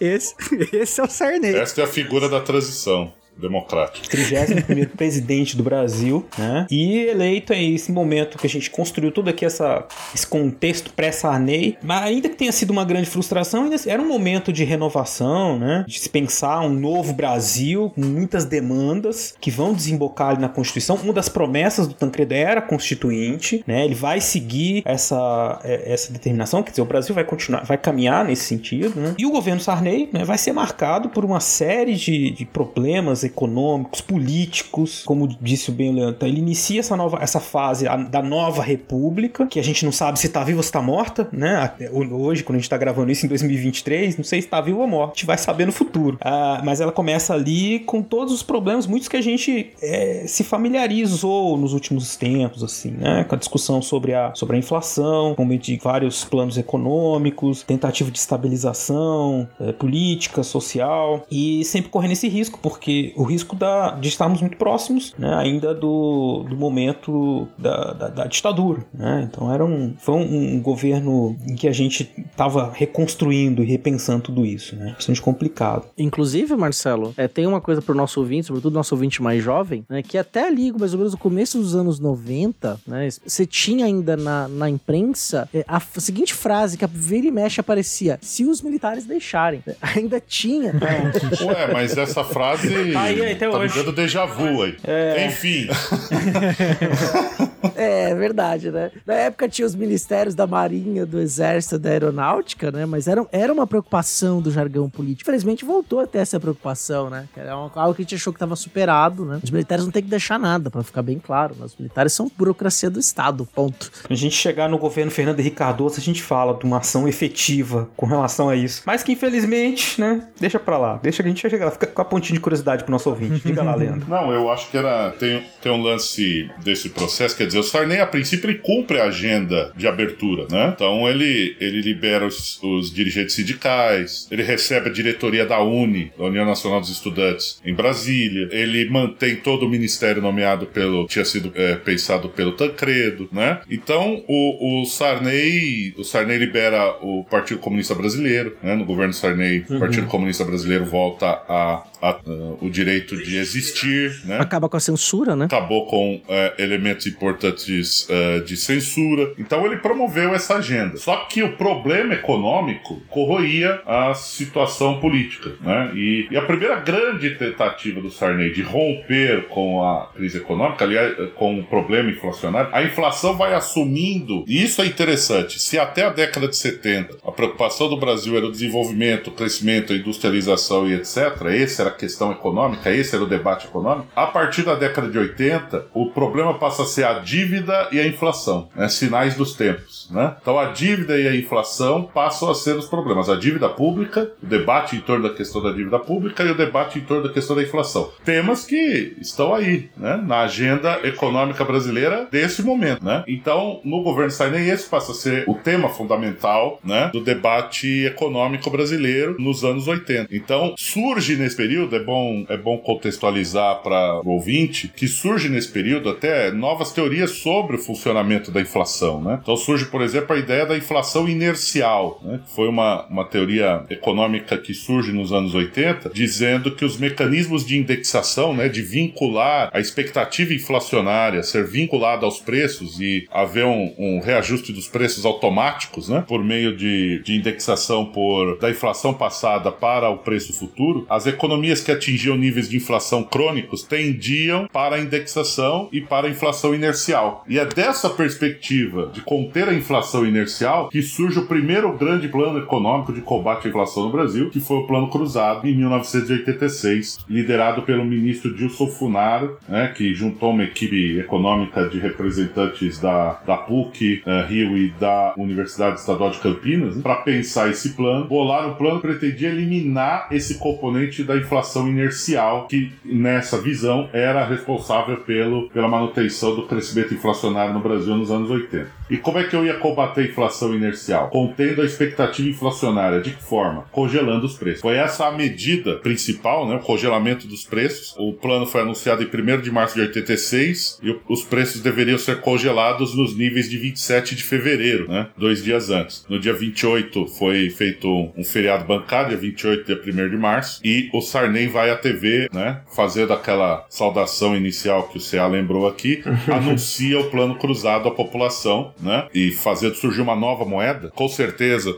os mais jovens não sabem, mas o Brasil já teve muitas moedas antes do real, né? Corta zero, muda de nome, cruzado, cruzado novo, cruzeiro, carimba a moeda. Carimbo, papel moeda. Isso, carimbo, papel com novo valor, é por aí. É com novo nome, né? Você tinha uma moeda que era. O Brasil tinha uma moeda chamada Cruzeiro, né? E a moeda Cruzeiro foi substituída pelo Cruzado. E mil cruzeiros foram transformados em um cruzado. E, se, e se iniciava, todos os, todos os salários foram mantidos pela média dos últimos seis meses antes do plano e ganharam um abono de 8%. Essa é uma questão importante do plano, tá? Todos, ó, pensa comigo, ó, os preços foram congelados, os salários foram ajustados com um abono e o salário mínimo recebeu um abono de 15%. O que que aconteceu? Os preços estão congelados e a população com maior renda, né? Foi todo mundo pro mercado. Houve um grande, uma grande corrida ao consumo, né? Uma grande corrida ao consumo. Até porque havia uma demanda reprimida. As pessoas estavam com dificuldade de consumir anteriormente, porque afinal a inflação corroía o poder de compra dos salários, né? E, e outra medida importante é que o governo congelou o câmbio também. Então manteve um câmbio fixo de algo próximo de 14 cruzados por dólar, o que facilitou também muita importação nesse momento. Importação para bens de consumo e não para bens de capital, para desenvolvimento econômico, não. Importou-se bens de consumo, principalmente a as camadas médias e altas da sociedade começaram a trazer vinho importado, carro importado e outras coisas importadas. Então isso era um problema, porque ah, trazia um desequilíbrio na balança comercial brasileira muito sério, que impactava na balança de pagamentos eh, do país com o cenário internacional. E o país que precisava fazer divisas para bancar a sua dívida externa, precisava de dólares para pagar os juros da sua dívida externa, começava a ter um buraco da balança de pagamentos e ao invés de, ao invés de incorporar dólar, você estava gastando, né, no mercado externo consumindo. Pra comprar bugiganga. Para comprar, é, comprar PIB. E isso trouxe uma série de problemas para o plano, que passou a ser insustentável, tanto do ponto de vista do setor externo, e passou a ser insustentável a manutenção do congelamento. O Dilson Funaro tinha o projeto de manter o congelamento por três meses. Tinha eleição. É. Quando fez o congelamento e a população foi, pôde comprar, ia lá com a tabela da Sunab. Sunab, Sunab. Você mais jovem, pergunta lá pra sua mãe. Fiscais do Sarney. As- a- tinha o brochinho do fiscal do Sarney. Pergunta lá pra sua mãe, pro seu pai, que é o supermercado. Pergunta, mãe, você foi, você foi fiscal do Sarney, mãe? Com a tabela da Sunab na mão e o brochinho fiscal do Sarney. Fiscal do Sarney. Pra exigir do supermercado pagar o valor do congelamento. E tinham cenas grotescas, chamavam-se a polícia, era gerente de supermercado sendo Tem algemado. esquete dos trapalhões sobre esse tema. É Sunapa, fiscalização da Sunapa. Cadê? Cadê o gerente? Fiscalização da Sunapa. Não precisa gritar tanto, qual é o problema? Eu sou o gerente. Eu sou o fiscal do presidente. Ah, é? É. Mas eu- eu não estou vendo o crachá de fiscal do presidente. Isso aqui não tá vendo, não? Quer isso aqui? amigo, mas bigode nunca foi documento pra ninguém. Vai dizer que o bigode de homem não tem firma reconhecida? Não, não. Ah, não, eu não disse isso, mas você falou. Falou e é multa. É multa! Sim, sim. Crime à economia popular. Era uma coisa in- inacreditável. Vocês encontram, a gente vai deixar uns links pra vocês no YouTube. Tem reportagens da época, essa coisa que o Leandro falou. A população ficava revoltada. Chama a polícia. Vinha um polícia assim de Fusca. Ah, cadê esse mercadinho lá? A vendinha dos. Ah, aumentou. A gente viu ele aqui tabelando, aumentando o preço e tal. E prendia o cara e tudo mais. É porque a gente tem que ter uma dimensão, ô Marcelo, que eu acho que é muito importante, que às vezes. Quer dizer, se você teve aumento, se você tá. Os preços estão congelados, mas os custos de produção continuavam aumentando. Continuava. Uhum. Então havia um grande, eh, uma grande, um grande desequilíbrio em relação a isso. Então, evidentemente que os produtores e os comerciantes passaram a, a não aceitar vender pelo preço da tabela, porque não tinha, não, não tinham margem de lucro, né? Perdiam significativamente a margem de lucro desse processo. Além da criação do plano cruzado, o Sarney passou a cuidar da sua imagem perante o país. Ele inaugura um programa de rádio semanal chamado Conversa ao Pé do Rádio. Pouca gente se deu conta, mas o título do programa era uma imitação barata de um programa de rádio do presidente dos Estados Unidos, Franklin Delano Roosevelt, ainda durante a Segunda Guerra, chamado Conversas ao Pé da Lareira. Então o Sarney vai repetir o mesmo estilo do presidente Roosevelt com uma maneira informal de falar ao povo. E é claro que ah, o sucesso inicial do plano cruzado fez com que os índices de popularidade do Sarney chegassem lá nas alturas. E aí, até é importante a gente lembrar, né? A questão do, do fiscal do Sarney era justamente isso: era fiscal do Sarney, não era uma- o fiscal em nome da nação, ou em nome do povo, ou dos interesses do país, mas era em nome do presidente. E o plano de estabilização da economia tinha um slogan: tem que dar certo. E aí começou a surgir, que é aquela experiência brasileira que a gente sabe que a gente tenta dar um jeito nas coisas, etc. Começou a surgir a prática do chamado ágil. Sim. Não sei se vocês se lembram. lembro, lembro. Você comprava as coisas com o preço da tabela, mais um caraminguá ali para poder negociar a venda do produto, certo? O faz-me rir. É, um faz-me rir, exatamente. Se eu tenho aí uma, uma carne, tenho, mas tem que pagar mais. Havia uma inflação que não estava aparecendo nos, nos dados oficiais, né? Porque isso era extraoficial, né? O congelamento foi mantido eh, de uma- quase o ano todo de 86 com objetivos políticos, né? Porque tinha uma eleição para governador e a eleição para constituinte no final do ano. E em novembro de 86 o governo arrebentou, ganhou 24 estados, acho que perdeu dois. É, e e fez, fez maioria absoluta na Câmara de Deputados e Senadores, tendo maioria na constituinte também, mas o plano já estava fracassado. Por esses dois aspectos, pela questão externa e pelo congelamento que acelerou o consumo, gerou desabastecimento, né? E uma série de problemas. Então a deterioração do balanço de pagamentos e a deterioração dos custos de produção e dos preços ah, levaram a- ao, ao plano cruzado fazer água já a partir do final do, da segunda metade dos, de 86. Já se sabia que o plano estava naufragando. É, e tem uma coisa importante também disso que a gente precisa lembrar. Quando a gente fala de toda essa tabelação e tudo mais, a gente tá falando de economia formal. A gente tem que pensar num Brasil dos anos 80, do quanto girava também a economia informal, né? De trabalhadores fora de carteira, de produtos vendidos fora de nota fiscal e tudo mais. Se hoje, né, ainda a gente tem várias relações aí de impostos com, com nota fiscal e tudo mais, a gente falando nos anos 80, isso era bem diferente, né? Então, o plano cruzado ele não conseguiu dar conta da, de, de pensar a economia informal do país, que é uma coisa que mexe muito, assim. A gente tem visto aí, nos últimos anos, por exemplo, todo o debate que está sendo feito, né, a respeito aí do o, o, o cara que faz bolo de pote é Opa. empreendedor, não é, né? To- toda essa coisa aí, assim, tipo, né, assim, não, a gente pode considerar qualquer tipo de emprego, né, empre- assim, a as ta- os índices no Brasil hoje cresceram, cresceram aí de, de- de emprego. Tá, mas o que está sendo considerado emprego? Né, o cara que tá no sinal com malabares, ele pode ser considerado empregado? Né, porque mudou, mudou a forma de a gente entender. E aí é importante a gente pensar no, dentro desses aspectos ainda que, que, que o Leandro Torelli trouxe, mas é importante a gente pensar que você não consegue dar conta no Brasil também de, de olhar para esses aspectos informais, que são importantes. Quando a gente fala de Brasil, é importantíssimo, né?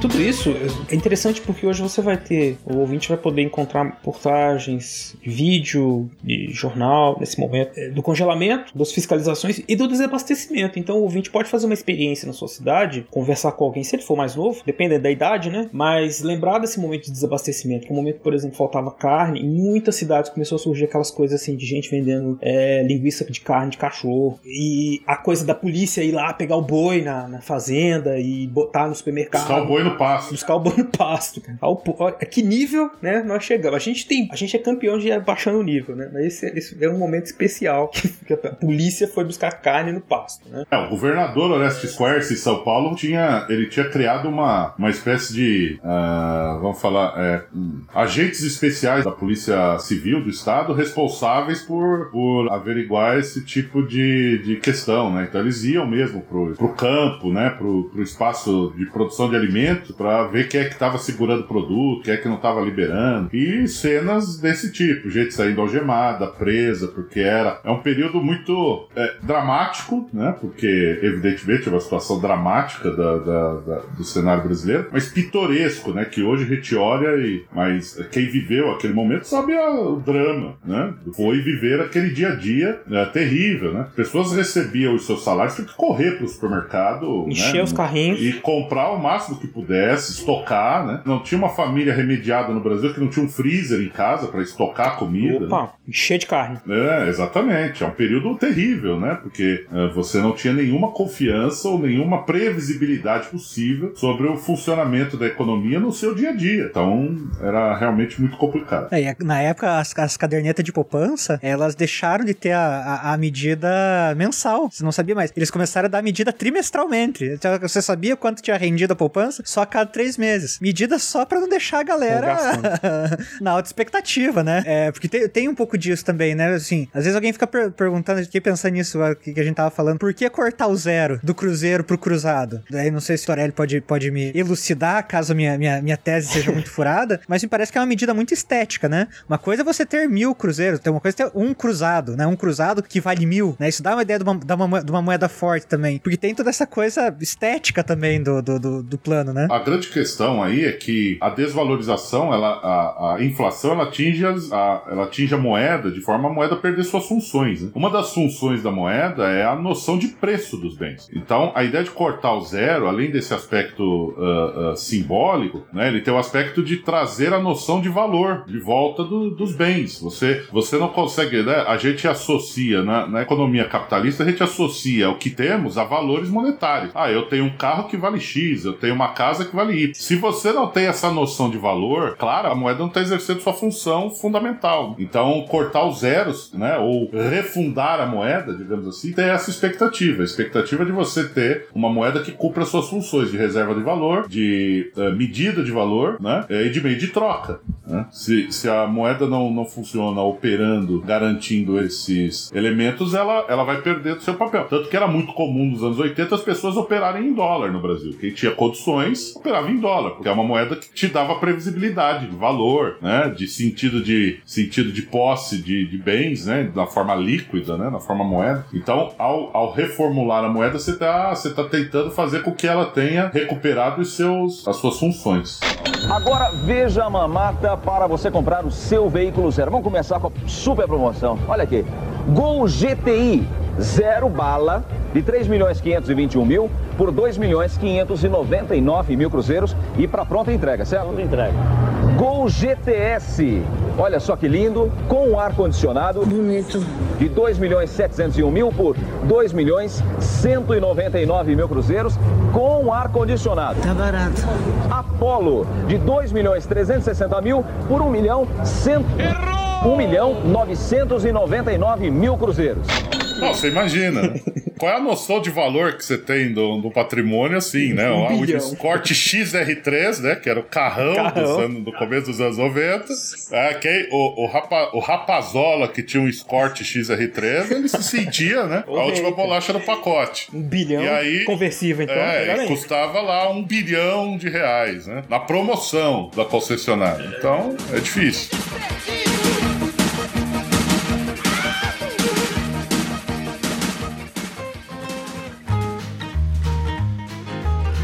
Bom, pessoal, antes de continuarmos ali com esse papo muito legal, eu queria deixar aqui para vocês um pedido, né? Um recadinho. Esse projeto ele acontece graças ao financiamento coletivo que ajuda que, nós paguemos a edição, enfim, para que a gente faça o projeto. E você pode participar do nosso projeto sendo um dos apoiadores. Para isso, basta você entrar no site www.padrim.com.br barra fronteiras no tempo ou no PicPay, arroba Fronteiras no Tempo. Nesses dois locais vocês vão encontrar várias modalidades de apoio a partir de um real. Toda e qualquer ajuda é bem-vinda. O nosso projeto ele acontece de forma voluntária, mas para que ele possa continuar crescendo, nós contamos com o apoio de todos e todas. É isso aí, muito obrigado. Vamos voltar aí pro papo, que tá muito interessante.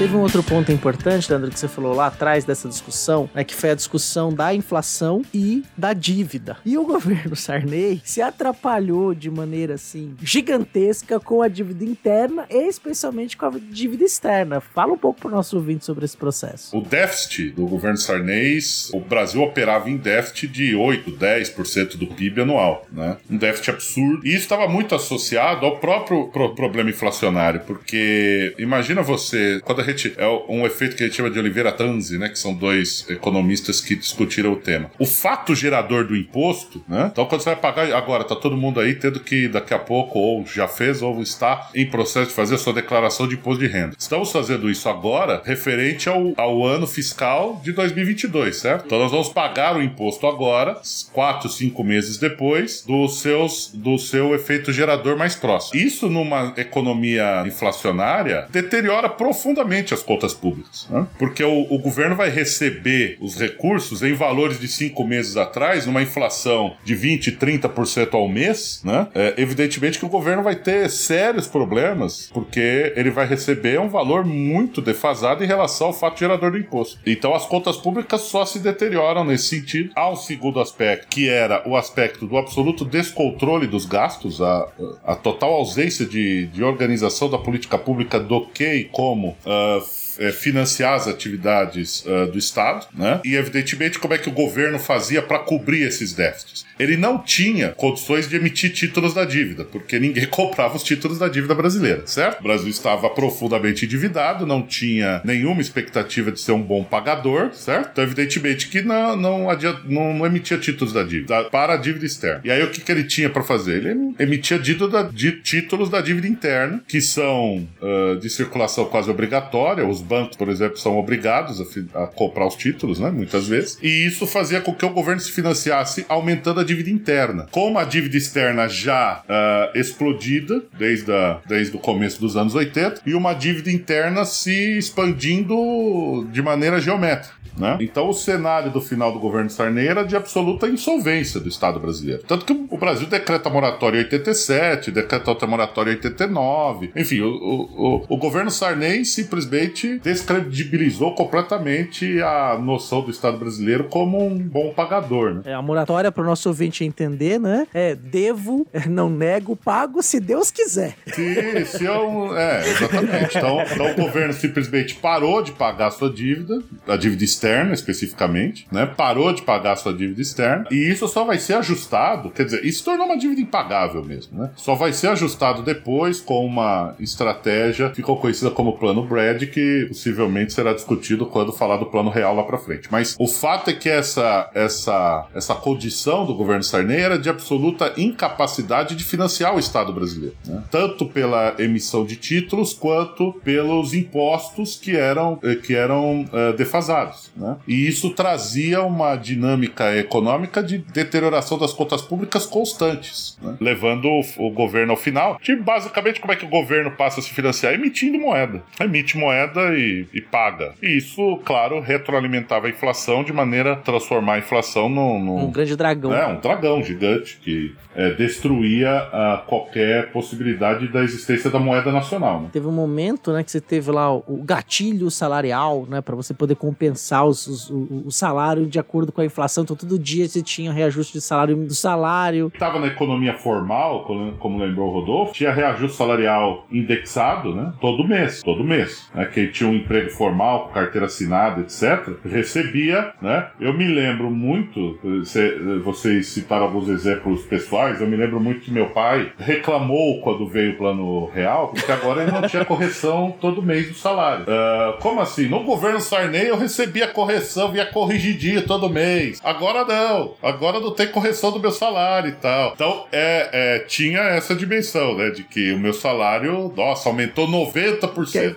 Mas aumentou nominalmente 90%. Na realidade, o seu salário está sendo corroído por uma inflação de 100%. É, mil por cento ao ano chegou, né? No auge da, da crise inflacionária. Não, chegamos a, a, a 1.200% ao ano no começo da década de 90. É, Leandro, essa é da minha cabeça, mas assim, chega a ser absurdo quando a gente escuta na, na, na imprensa em geral, das pessoas falando que a partir de 2016 a gente viveu a pior crise da história econômica do Brasil. Quer dizer, é que- que- não, não- não é possível assim, não é possível que consigam falar algo assim. Quando a gente veio de uma década perdida, né, os anos 80 foi a década perdida que a gente chegou a ter mais de mil por cento de inflação ao ano, taxas de desemprego recorde, um crescimento urbano que as cidades continuaram a crescer nos anos 80 de forma ainda mais desordenada, quer dizer, porque as pessoas já não tinham mais renda para poder construir casas melhores, saneamento básico foi completamente abandonado nos grandes centros urbanos, quer dizer, uma questão, essa questão vai ser discutida na, na Constituição de 88 e até hoje a gente não resolveu, quer dizer, é, nós não vivemos a pior crise econômica da história brasileira, da nova república, depois de 2016, né, depois do- dos 2015 e 16, quer dizer, eu acho que é um, é um recurso discursivo que ele nega uma realidade que foi muito clara, Negar a realidade a especialidade da política. Quem sustenta esse argumento vai dizer o seguinte: não, mas em 15 e 16 a economia recuou nos dois anos 3,5% cada ano. Né? O PIB caiu 3,5%. Na nova república, não tem nenhum momento onde o PIB tenha caído 3,5% dois anos seguidos. No, no final do, do período do governo Figueiredo, né? No período do governo Figueiredo, você tem ali aquela recessão terrível de 82 e 83, né? Que também foi nessa faixa de 3, e- 3, 3 e alguma coisa por ano de queda do PIB. Ah, então, esse, esse é o argumento. Agora, claro, se você olha para o contexto como um todo, né? ah, o Brasil teve uma queda de PIB de 3,5% eh, em 15 e 16, o desemprego chegou a mais de 10%, né? No final do período, mais 10%. O Brasil vivia um cenário de quase pleno emprego nos anos anteriores, menor do que 5%, né? De desemprego. Atingiu um pico ali de 10, 10 11% de desemprego. A inflação bateu 10,6%, 10 ponto no, no ano, né? Então, não foi um cenário fácil, não, longe disso, né? Foi uma situação bem complicada, né? Os motivos e as razões por que isso aconteceu ah, é uma discussão ah, importante, é um debate econômico e político muito significativo sobre por que isso aconteceu no Brasil, mas naquele período dos anos 80 e começo dos anos 90, sem dúvida alguma, além do problema, ha- havia uma economia completamente desorganizada, né? Então, não, não se compara em termos de experiência, digamos, se a gente olha para a experiência das pessoas que viviam os anos 80 e 90, para a experiência sim. das pessoas que viveram a crise, né? E todos nós eh, vivemos a crise 2015-2016, não há comparação, não há comparação, né? Quer dizer, uma inflação de 10% ao ano é uma inflação alta? É, mas é uma inflação absolutamente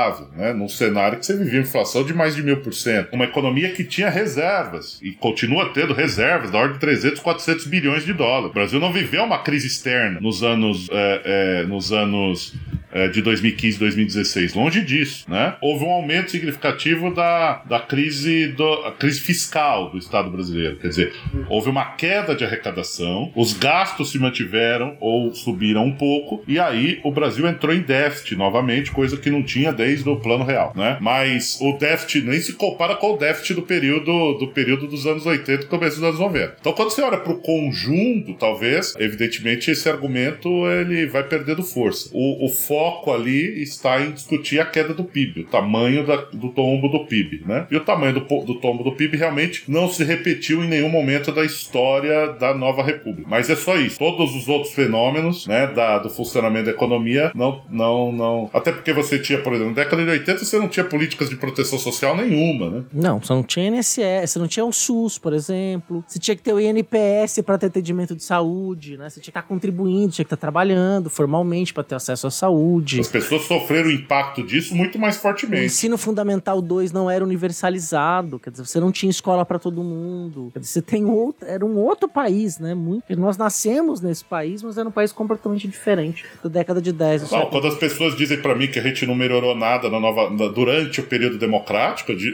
é, não tem comparação.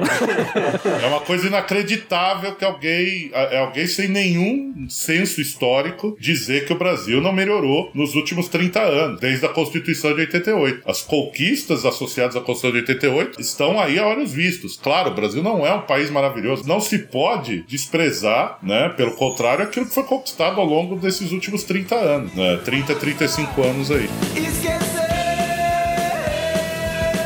O ouvinte ele já percebeu que nesse momento a gente vai ter um- uma série de, de tentativas no plano econômico, macroeconômico. Não sei se a palavra está usada certa, Bife. Você que é o economista aí. É, economista, não quis te xingar, não. Você é historiador. Eu não sou também. economista. Foi mal. Digo, cara, digo convidado. É, muitos planos, expectativas, mas assim, do ponto de vista social e cultural, tem uma efervescência muito grande com essa retomada de certas liberdades, o fim da censura. Então você tem muita gente criando coisas na televisão, experimentando, no cinema, né? Apesar da falta de dinheiro, né? É, mas tem muita coisa. Coisa na- de gosto muito duvidoso até também, né? Vou dizer. Mas aí a gente é polêmico. Vai ter gente que tem, tem nostalgia dos filmes na TV Manchete, nos anos 80, nos anos 90. Nascimento do pornô brasileiro, né? Jogou a chanchada fora e ficou só o pornô. A banheira do Gugu. É, isso aí já é anos 90, tá vendo? Já é a retomada do crescimento. Mas isso tem, por exemplo, tem impactos na, nas artes de maneira geral, né? Então, na televisão, na música, você tem a formação de, de grupos. Esse, esse- essa juventude que cresce nesse momento é uma juventude meio perdida em termos assim de futuro, né? É, de emprego, eles não têm um emprego formal. Aquela coisa dos pais dos anos 70 que tinham crescido um- uma economia que, que, que era avançava e que é, trazia essa perspectiva. Bom, vou fazer como meu pai, vou ter um emprego, vou carteira assinada. E aí, essa, essa juventude que vai crescer ali nos anos 90 que vai trazer movimentos musicais importantes do rap, ou mesmo de um rock nacional, que já não é aquele rock dos anos 80, né? Não tô nem falando do Legião e esses aí não, mas sei lá, o Charlie Brown, é, é, os Racionais, né? esses grupos que estão ali vivendo nessas periferias e conversando sobre esses assuntos. É, e o que eu, eu tenho visto também parecido com o que a gente tem, um pouco parecido com o que a gente tem nos anos 2010, assim, né? De uma de muitas mudanças, de, de uma perspectiva de um país que crescia e de uma geração que vive agora meio que no limbo, assim, né? Desse ponto de vista. É, a crise, ela sempre traz uma, um momento de criatividade, assim, de, de renovação para esses movimentos artísticos, culturais, assim, que eu acho bem interessante. Que a gente vai ver isso muito nos anos 90, né, especificamente, assim, desses, desses grupos.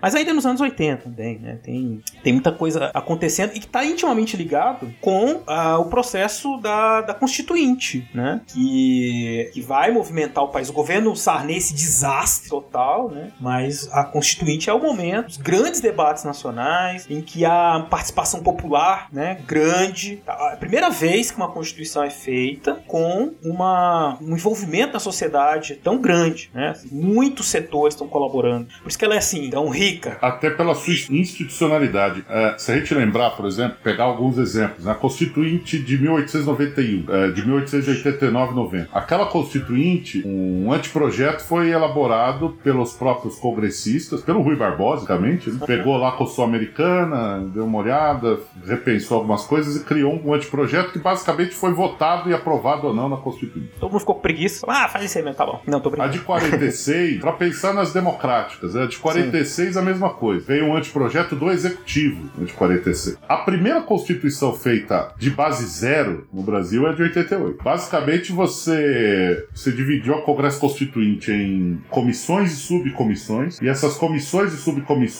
podiam receber sugestões de todos os órgãos de classe, toda a organização, cida- os cidadãos. Existia uma parceria lá com a Rede Globo Televisão, que fez uma campanha para que as pessoas participassem da Constituinte enviando, e as pessoas recebiam em casa uma carta selada, né? Porque na época tinha que mandar por carta. tá Ah, certo? isso aí, tem que avisar os mais Então jovens. você- é, isso. Aí você fazia, você já recebia a carta com o selo, a, a Globo financiou milhões de selos para a população mandar suas sugestões à Constituinte. E essa documentação está toda reunida, aliás, pouco estudada pelos Dá historiadores. uma, dá uma tese aí, dá uma bela de uma tese. É, dá, oh, uma tese né, como, é, dessa participação popular, de que forma a população via a elaboração de um texto constitucional. Né? E houve uma. Assim, a quantidade de audiências públicas é uma coisa impensável. O- hoje eu duvido que nós faríamos a quantidade de audiências públicas que foram feitas no Brasil inteiro para realizar a Constituição de 1988. É sem dúvida a maior experiência democrática popular que o Brasil experimentou. Eu, eu, eu, eu não tenho dúvida dessa afirmação. E digo mais: o primeiro regimento, porque depois teve o segundo regimento que foi mexido pelo Centrão, foi criado pelo Sarney. Mas o primeiro regimento dava tal autonomia às subcomissões, porque presta atenção, cada subcomissão tinha 22 membros. Né? Tô falando isso baseado num artigo da professora Sandra Gomes, que foi publicado na revista Dados, sobre as, as condições institucionais da Constituição de 88. Cada subcomissão tinha em torno de 20 membros, 22 membros. Aquilo que era aprovado na subcomissão, e aí ia para a comissão, a comissão aprovava, tinha 60, 70 membros. Isso que era aprovado na subcomissão e na comissão com 20, 20 e 70 membros, só podia ser rejeitado no pleno. Na plenária? Na plenária. E aí você tinha que reunir 250 votos para rejeitar. Olha aí. Esse regimento foi elaborado pelo Mário Covas. Em minoria, e o Mário Covas, à época, era um sujeito considerado de esquerda e tal, em minoria, a esquerda só via a chance de aprovar mudanças mais profundas se tivesse possibilidade de fazer isso nas comissões. No plenário, se tudo fosse para ser aprovado no plenário, não passaria. Não passaria o SUS, não passaria a, a educação universal pública, não passaria as principais medidas de, de política social, né, de, de Estado social no Brasil, não seria aprovado no. Não passaria o- a vinculação da Previdência e das contribuições e, das, e dos pagamentos não contributivos vinculados ao salário mínimo. Isso não passaria, né? No, no pleno era muito difícil. Então isso foi sendo aprovado no- nas comissões e o pessoal ia para público, ó, povo brasileiro, aprovamos tal coisa. Aí fica muito caro o custo político de você barrar no plenário, entendeu? Então foi uma estratégia muito inteligente. E as condições institucionais desenhadas permitiram isso. Então o avanço. Aí até que os caras perceberam que eles estavam levando, né? A, a- os- os- a direita do Congresso, o Centrão, percebeu que estava apanhando muito. E o Sarney dizendo: vocês estão tornando esse país ingovernável, né? Foi o Uhum. argumento do Sarney, né? O Brasil está se tornando um país ingovernável, né? Não, essa Constituição, outro argumento muito comum era dizer: essa Constituição não cabe no PIB do Brasil. né? E aí houve um segundo regimento que impediu essas aprovações subcom- nas subcomissões e nas comissões e obrigou tudo a ir pro plenário. Aí, então a Constituinte acho que tem dois momentos. Só que aquilo que tinha sido aprovado antes ficou. Não tinha mais como voltar para trás, né? Ah, não dá para rasgar e começar a Constituinte de novo. Baixar o Dom Pedro, né? É. Então ficou. Só que aí gera essa, essa Constituição que ela tem meio duas caras, né? Pelar e É. Então, é, que todo mundo diz que é um dos problemas. E claro, discussão de reforma constitucional desde o primeiro ano do novo governo depois. Né? Reforma constitucional é o que o Brasil mais fez desde que aprovou a Constituição de 1988.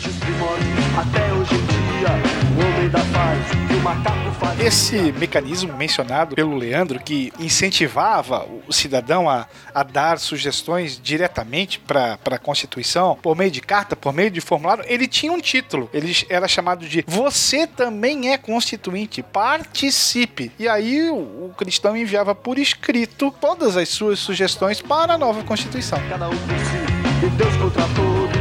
Mas o nosso ouvinte deve estar percebendo aqui que temos um tema para discutir num episódio específico, que a Uhum. Constituinte de 88 merece. As próprias eleições de 89 depois vão merecer um episódio especial, porque eu acho que assim é tanta curiosidade, 22 candidatos, Silvio Santos, onde você lê Correia. Eleição de 89 é um show à parte. É, o freak show à parte. Então a gente tem que assistir. Surgimento do Enéas, né?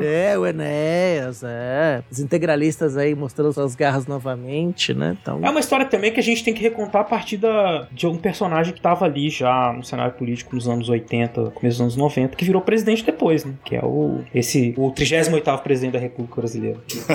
que está foragido. É, e é engraçado, né? Porque o Maluf, ele vai ter depois, ele perde as eleições indiretas e vai ter um capital político gigantesco. O Fernando Henrique faz um acordo político com o Maluf, o Maluf não concorrer à presidência em 98, né? Quer dizer, no ano da reeleição. Eleição, e o Maluf vai ser, vai, vai ser prefeito da cidade de São Paulo, quase foi governador do, do- governador, foi eleito, quer dizer, ele tinha ali um eleitorado de filhotes da, que ah, gostavam dos filhotes da ditadura. Filhotes! Tudo aí, malufista! Malufista! Filhotes da ditadura! E isso foi repaginado no- na década de 10, né, do século 21 e deu o que deu a partir de 2018, né? Então a gente sabe muito bem onde essa história vai terminar. Mas por quê? Né? E aí é isso, né? A gente falou isso no Historicidade agora, Marcelo e Sim. eu, é, no encerramento, quer dizer, a anistia geral e restrita não matou a ditadura, muito pelo contrário. Ah. né? Quer dizer, o próprio governo Sarney, o, o Sarney tendo conseguido tomar posse de uma forma que não era pra tomar e concluir o governo, passar a faixa pro seu sucessor, né? Quer dizer, é isso. Não, mas ele não passa faixa, né? Ele não passa faixa pro Collor, né? Também. Esqueci desse detalhe. É, ele não foi eleito, quer dizer, o, primeiro presidente eleito que passa a faixa é o Fernando Henrique pro Lula, né? Primeiro Luiz. Mas ele, o Sarney passa a faixa pro Collor, mas ele não foi eleito de forma direta. né? Então, quer dizer, você vai ter ali depois, até você vai ter um impeachment depois e a República hum, se mantém, né? No, o regime não, não acaba, volta à ditadura, nada disso. Quer dizer, mas são as cenas pros próximos episódios que a história republicana do Brasil é a nossa história, nos apaixona muito aqui no Fronteiras. Já tá aberto o convite pro Leandro participar também dos nossos próximos episódios aí na temática. Muito bem. Eu acho que o assunto não acaba, porque é isso. A gente tem a Constituinte, que termina ali em 88, em 89 a gente tem a eleição, como você já falou. Todos os embrólios que envolvem as discussões políticas que, que passam pela eleição de 89. A gente passou esse episódio inteiro só no final que a gente falou dos filhotes da ditadura, mas eu acho que essa frase do Brizola cabe mais pra discutir a eleição de 89, né? que é a frase emblemática do, Tá na abertura Tá do na abertura programa, do programa, então né? você já sabe que- Filhotes da ditadura. Vamos, vamos fazer assim uma rodada de, de considerações finais, que não são finais, porque eu tô dizendo porque o assunto ele tá ligado a todos os outros. Essa coisa da inflação vira um personagem político, uma pauta política que leva à eleição do Fernando Henrique Cardoso, 94, com o plano real. Tem até filme sobre o plano real. É um negócio louco, assim, de, de- de, né, um renascimento quase do Brasil. E o, e o Sarney tá aí ainda, né? Não sumiu, não. é. É, Ah, tá quase todo mundo aí ainda, assim, tipo... Quem não morreu tá aí. É. Quem não morreu deixou herdeiro. Aliás, quem morreu, quem morreu deixou herdeiro. Quem não morreu tá aí ainda. Tem herdeiro que tá morto em vida, né? Devia ser o Aécio Neves, que a gente acabou não falando, mas ele era um personagem que surgiu ali também. O ACM Neto quase morreu. É, não, o ACM filho, o não era o ACM, o filho dele também era um político importante, Eduardo, o né? Luiz Eduardo, enfim. Ah, as tradições políticas aí que continuaram. Luiz Eduardo era cotadíssimo para ser o sucessor do Fernando Henrique. né? Exato. Era- Sim, sim. Ele, sim, ele sim. quando tem o, ele morre do ataque cardíaco, mas ele era o candidato à sucessão do Fernando Henrique em 2002. né? 2002, né? Ah, Não seria nunca o Serra o candidato se ele tivesse. Ah, sim, sim. Que história, que loucura. Bom, mas é isso, Leandro, o que você tem a dizer aí pra gente, pra encerrar esse O episódio? que eu tenho a dizer é que eu acho que a década de 80, e especificamente o governo Sarney, eles são um episódio, um período ah, da história brasileira que a- de uma transição que para nós é, convencionou-se, né, historicamente conhecer como transição democrática, mas é uma transição de várias, vários aspectos. Uma mudança, por exemplo, de regime de acumulação da economia brasileira, saindo de um modelo desenvolvimentista para o modelo neoliberal posterior, né? As tentativas de controle da inflação e a inflação e a dívida assumindo o protagonismo do debate econômico. A mudança da abertura também permite, como você lembrou, transformações no campo cultural que vão ditar o, o ritmo das nossas manifestações depois. Uma coisa que a gente não destacou, mas que vai ganhar importância nos anos 90, é o crescimento ah, do movimento social talvez mais importante da nova república naquele momento, que é o movimento social dos trabalhadores sem terra, que surge em 84 e ganha um dinamismo e uma importância significativa ao longo dos anos 90 e que hoje tem uma, um papel aí na lógica da construção de uma agricultura que não, não se subordina aos ditames do chamado agronegócio e dos interesses mercadológicos, puramente. Né? E nós temos a, a própria ideia, esse argumento da década perdida, né, como um argumento principalmente do campo econômico, mas ah, eu gostaria de destacar que a década onde a gente conseguiu encerrar um período dramático da história brasileira, que é a ditadura durou 21 anos, né, e conseguiu construir de maneira muito importante da participação popular e democrática uma constituição que, bem ou mal, nos salvou de coisas piores nos últimos tempos.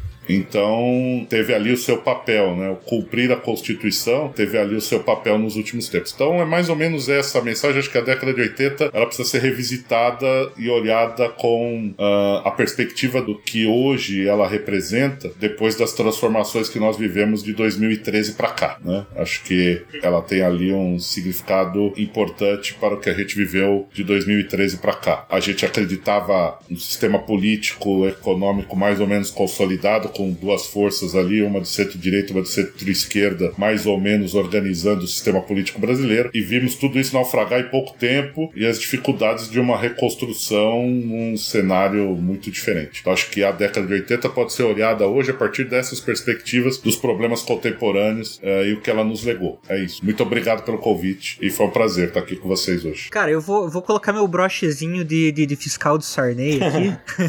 e eu quero levantar dois pontos bem interessantes. Porque é isso, né? É um período de transição, então você tem ali várias contradições acontecendo. E embora o Sarney seja o mais militar entre os civis, tem várias coisas importantes. Uma coisa assim, o ouvinte pode dar uma olhada, interessante, né? Foi mencionado rapidamente aqui, mas olha a emenda 25 da Constituição de 67. Emenda 25 barra 85, que foi quando ela foi feita, mas ela é da Constituição de 67, que ela vai trazer vários elementos aí que vão dar abertura. E logo, isso acontece logo no começo do governo Sarney, né, que vai dar abertura aí para toda essa reinserção democrática. E um dos pontos mais importantes, talvez o inédito, o mais inédito até aqui, ela abre para que a população analfabeta brasileira possa votar.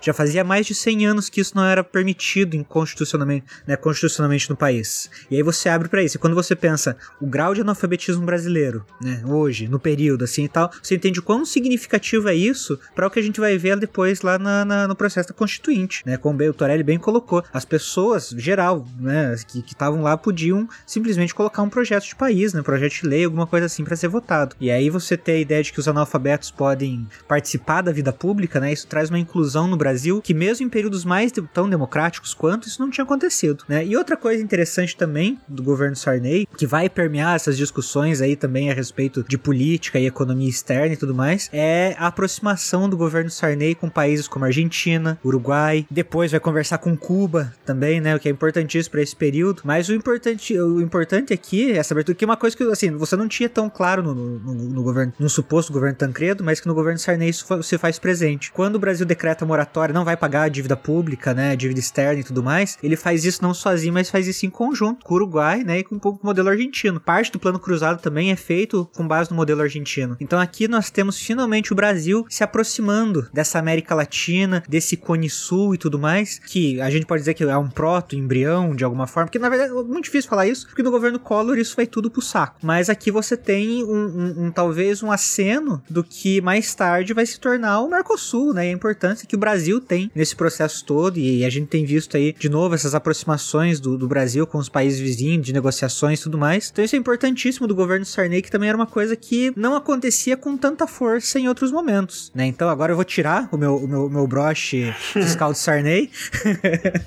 mas só pra, pra trazer esses dois grandes momentos, essas grandes. é, a gente tá falando de contradições, de coisas que marcam o governo. Eu acho essas duas coisas bem, assim, é importante se o ouvinte quiser dar, dar uma, uma pesquisada, alguma coisa assim, né? Uma aprofundada, são dois elementos bem bacanas da, do momento político. no Eu acho impressionante como a- uma opinião pública de quase 100% vai passar a índices baixíssimos em pouco mais ou um pouco menos de um ano e meio quando o plano cruzado faz água. E a imagem do Sarney estava tão queimada que no dia 25 de junho de 87 ele resolve fazer uma visita no centro do Rio de Janeiro e os manifestantes cercam o ônibus deles e tudo mais. E aí, eh, voltando ao que eu havia mencionado lá no começo, volta-se os bordões que ficaram famosos na época, né? Fora Sarney, show Sarney, Sarney salafrário está roubando meu salário. E esse aqui é, é- tem um quê especial: Sarney ladrão Pinochet do Maranhão.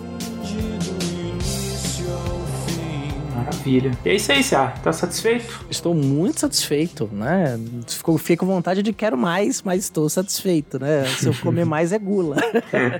mas o ouvinte não vai embora porque temos, teremos William Spengler logo na sequência aí com o maravilhoso Recordar é Viver. que Ele falará mais um pouquinho sobre Monteiro Lobato. Então fica aí, a gente volta. Fiquem aí. Não vão embora. Fiquem aí que a gente já volta.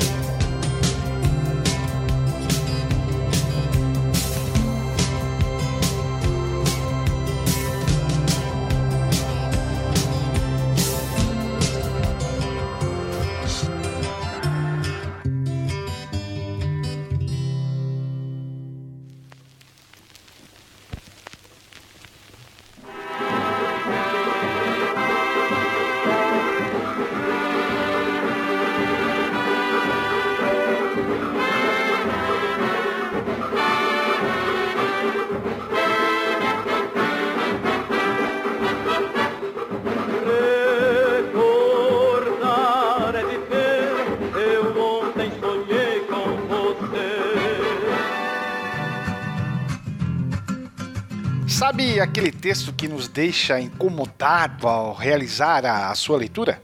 O trabalho intitulado A Obra Infantil de Monteiro Lobato, do Racisteza ao Português, de Ana Maria Ladeira Pereira e Camila Santos Pereira, é exatamente isso. Sabemos que durante séculos no Brasil, devido a políticas específicas e toda uma legislação desenvolvida por uma elite branca, discriminar e violentar pessoas negras e indígenas era algo socialmente aceito e propagado por pessoas brancas. Como a discriminação e a violência faziam parte do que se considerava normal, hoje Há quem afirme que não exista racismo naquela época, pois ninguém falava sobre isso ou sequer se pensava sobre o racismo em determinado período histórico brasileiro. De acordo com as autoras, essas pretensas justificativas representam o que elas chamam de racistez, no intuito de explicar desculpas racistas defendidas por pessoas brancas que se esforçam ao máximo para evitar admitir o próprio racismo.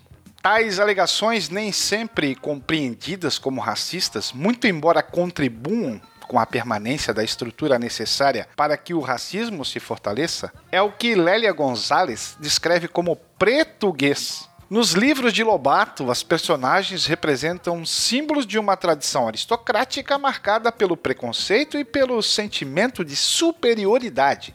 Senão, vejamos trechos de histórias da tia Anastácia são bem ilustrativos. Emília torceu o nariz, essas histórias folclóricas são bastante bobas. Por isso é que não sou nada democrática, acho o povo muito idiota, diz a boneca de pano num dos trechos. O povo ao qual a personagem se refere é o de origem não branca, cujas histórias, segundo os livros infantis lobatianos, deveriam servir apenas para entreter. Observamos o recorte de uma possível visibilidade da cultura afro-brasileira reduzido ao folclore, o que é apontado por Conceição Evaristo como algo recorrente na literatura de autoria branca nacional. Quase a totalidade das 40 narrativas que a idosa negra conta é enxovalhada pelo exigente público, nas palavras de Monteiro Lobato. Ah, dirão, mas Emília é uma boneca de pano desbocada, nem humana é, o que representa uma defesa bem pouco convincente, visto que para quem a lê na infância, Emília é tão humana quanto todos os outros personagens. De qualquer forma, há exemplos em que as falas humilhantes são preferidas pela doce Dona Benta. Que é o povo? São essas pobres tias velhas como Nastácia, sem cultura nenhuma, que nem ler sabem, e que outra coisa não fazem senão ouvir as histórias de outras criaturas igualmente ignorantes e passá-las para outros ouvidos mais adulterados ainda. Os saberes da tia Anastácia são profundamente desvalorizados, desde que não tenham relação com os ofícios domésticos. Apenas nas funções de serviçal é elogiada, afinal, Monteiro Lobato a descreve como uma criatura ignorante sem cultura nenhuma nem sequer o único livro reservado às suas histórias, a personagem foi apresentada como narradora como voz ativa.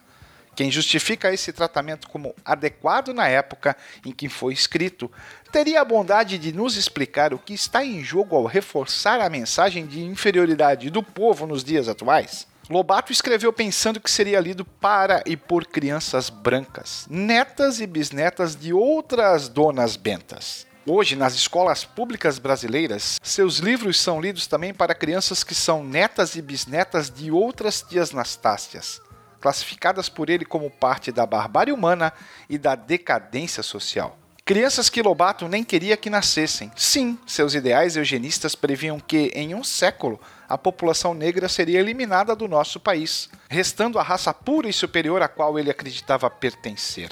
O que será que os livros do sítio do Pica-Pau Amarelo no século XXI dizem à meninada negra indígena que, para os eugenistas, era preferível que jamais tivesse existido? E por que devemos nos importar com isso?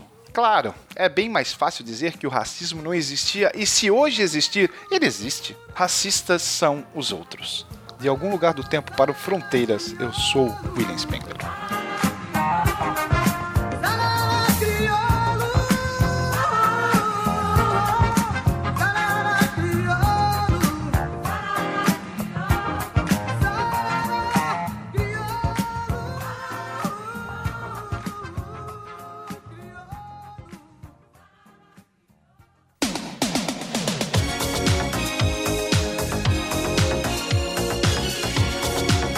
Após esse maravilhoso Recordar é Viver do William Spengler, chegamos ao encerramento do episódio, né, Marcelo? E que episódio, senhores e senhoras? Fala com tranquilidade. Muito bom, né? A gente conseguiu falar sobre muitos assuntos, lógico que muita coisa fica de fora, mas deu pra perceber que era um período muito complexo, né? A gente deixou algumas algumas possibilidades para futuros episódios sobre a Constituição, né? O Leandro, Leandro deu um show, né, cara? Show à parte aí do, do, do. Leandro. Não, é uma aula pra vida aí. Quem quem ouviu sabe se você chegou até aqui você ouviu, né? Você sabe que foi muito bom. O cara mandou bem demais. O Leandro sempre foi um cara acima da média, né? Sempre o admirei muito, desde a Uhum. época da graduação. Trabalhamos juntos no PET, História. Eu sempre tive uma admiração muito grande pelo Leandro, pela capacidade dele de sintetizar, de explicar, o tanto que esse homem conhece, assim, sempre, sempre foi impressionante. E fica aí pra você que ficou até o final, né? A, a informação preciosa é que o Leandro voltará ao Fronteiras no Tempo brevemente. Mais Ex- polêmica. Exatamente. E tem a ver também com a discussão que a gente também levantou. E a gente não anunciou no podcast, mas a gente achou que rendia um episódio. Mas que eu não vou revelar agora. Você vai ficar aí na expectativa Vai ficar na e na expectativa. surpresa. Exato. Mas foi muito bom. Agradeço também as inserções do, do William Spengler, genial, como sempre. E o Rodolfo, né, que esteve aí conosco no episódio também, participou bastante e foi muito legal. E você, né, Cia? Pô, lógico, sempre aí a parceria de anos, anos e anos. E eu lhe agradeço, bacana. Beraba. Sem você não teríamos o, seríamos o Fronteiras no Tempo. Ai, que maravilha. É isso então. Exatamente. Um grande abraço. Comente, compartilha, siga-nos nas redes sociais, mande-nos e-mail no arroba fronteirasnotempo, arroba gmail.com, contribua no nosso padrim. Você já ouviu a vinheta no meio do episódio, mas é www.padrim.com.br barra fronteiras no tempo. Você também pode contribuir no nosso PicPay. É só buscar o nosso perfil e fazer uma assinatura que vai nos ajudar a que esse projeto chegue cada vez mais longe, continue sendo produzido e que os nossos editores recebam o seu cascaio. Isso aí, só procura lá o Fronteiras no Tempo, no PicPay. Mas se você não puder contribuir, como a gente disse lá no começo, deixe lá seu comentário, sua avaliação, 5 estrelas, 10 estrelas, o máximo de estrelas que você puder aí no seu agregadores de podcast. Isso já ajuda bastante a gente.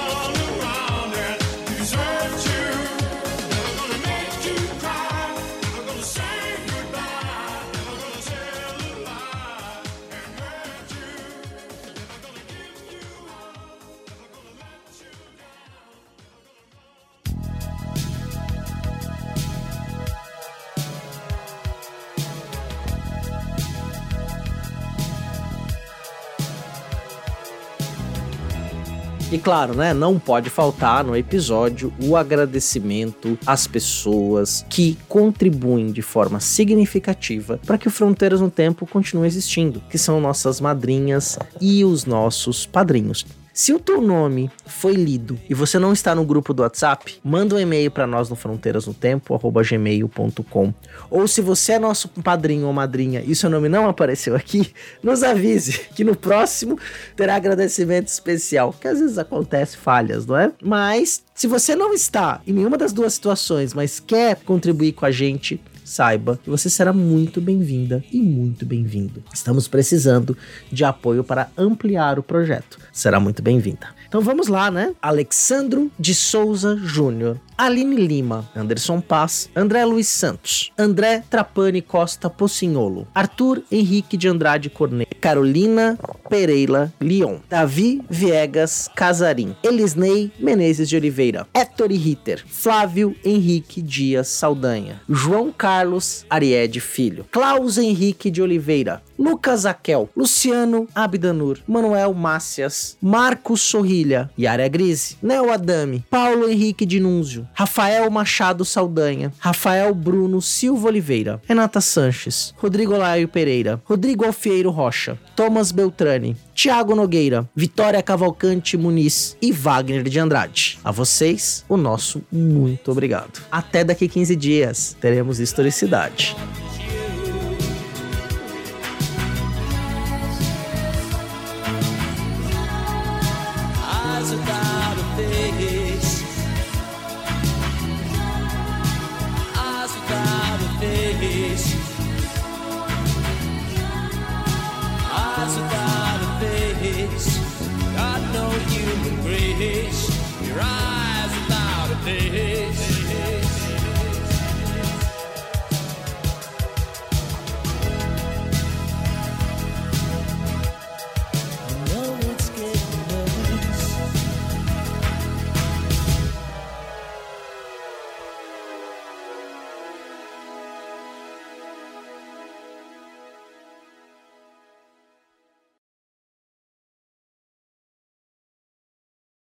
Beraba, você já, cara, a gente tá falando tanto dos anos 80, você já parou pra pensar que a gente talvez tenha uma perspectiva errada sobre os Thundercats? É, assim, a coisa que mais me chama a atenção do Thundercats é que eles eles estavam pelados no começo da série, né?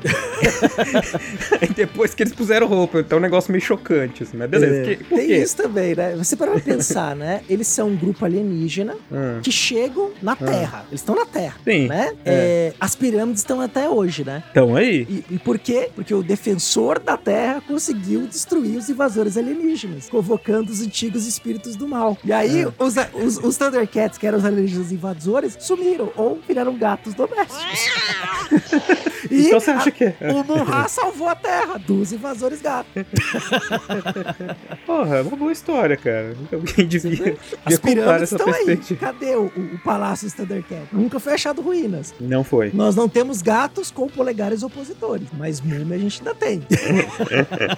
Ai, ai. Murray é o Mais herói. uma coisa sem sentido dos anos 80. Totalmente, né? Ah, era muito bom. Aí eu tava vendo também o trailer do Silverhawks. Tem um monte de desenho que a Silverhawks é, é Thundercats versão pássaro. Cara, se você pegar, fazer essa análise de todos esses produtos desenho, só, só loucura, cara. Tem o Machine Man, que era um cara que virava um carro. que nojo. Eu tinha um pesadelo com aquilo lá. Era muito bom aquilo. Bizarro. E tinha, um- e de tinha uma Gran série Rock. live action, não tinha? Que o cara, que era, um, que era também o cara virava carro, e que era uma máquina inteligente, era- não era super máquina. Super máquina era uma inteligência artificial, né? É, Super Máquina era uma inteligência artificial. Eu não sei, cara. Ou eu tô misturando acho os que- dois? Acho que eu tô Não, misturando. tinha um Machine Man que era tipo japonês. Era um cara. E ele chamava Machine Man também. Ele É, virava um- mas uma era, Ferrari, não era, era? tipo. Não, eu sei lá, ele era tipo Jasper, um cara. Eu não sei, não lembro. Ah, sim. Tinha o Metalder também, que era dessas séries É. live actions e tal. Só loucura, cara. É, anos 80. É, é. Thunder! Thunder! Thundercats!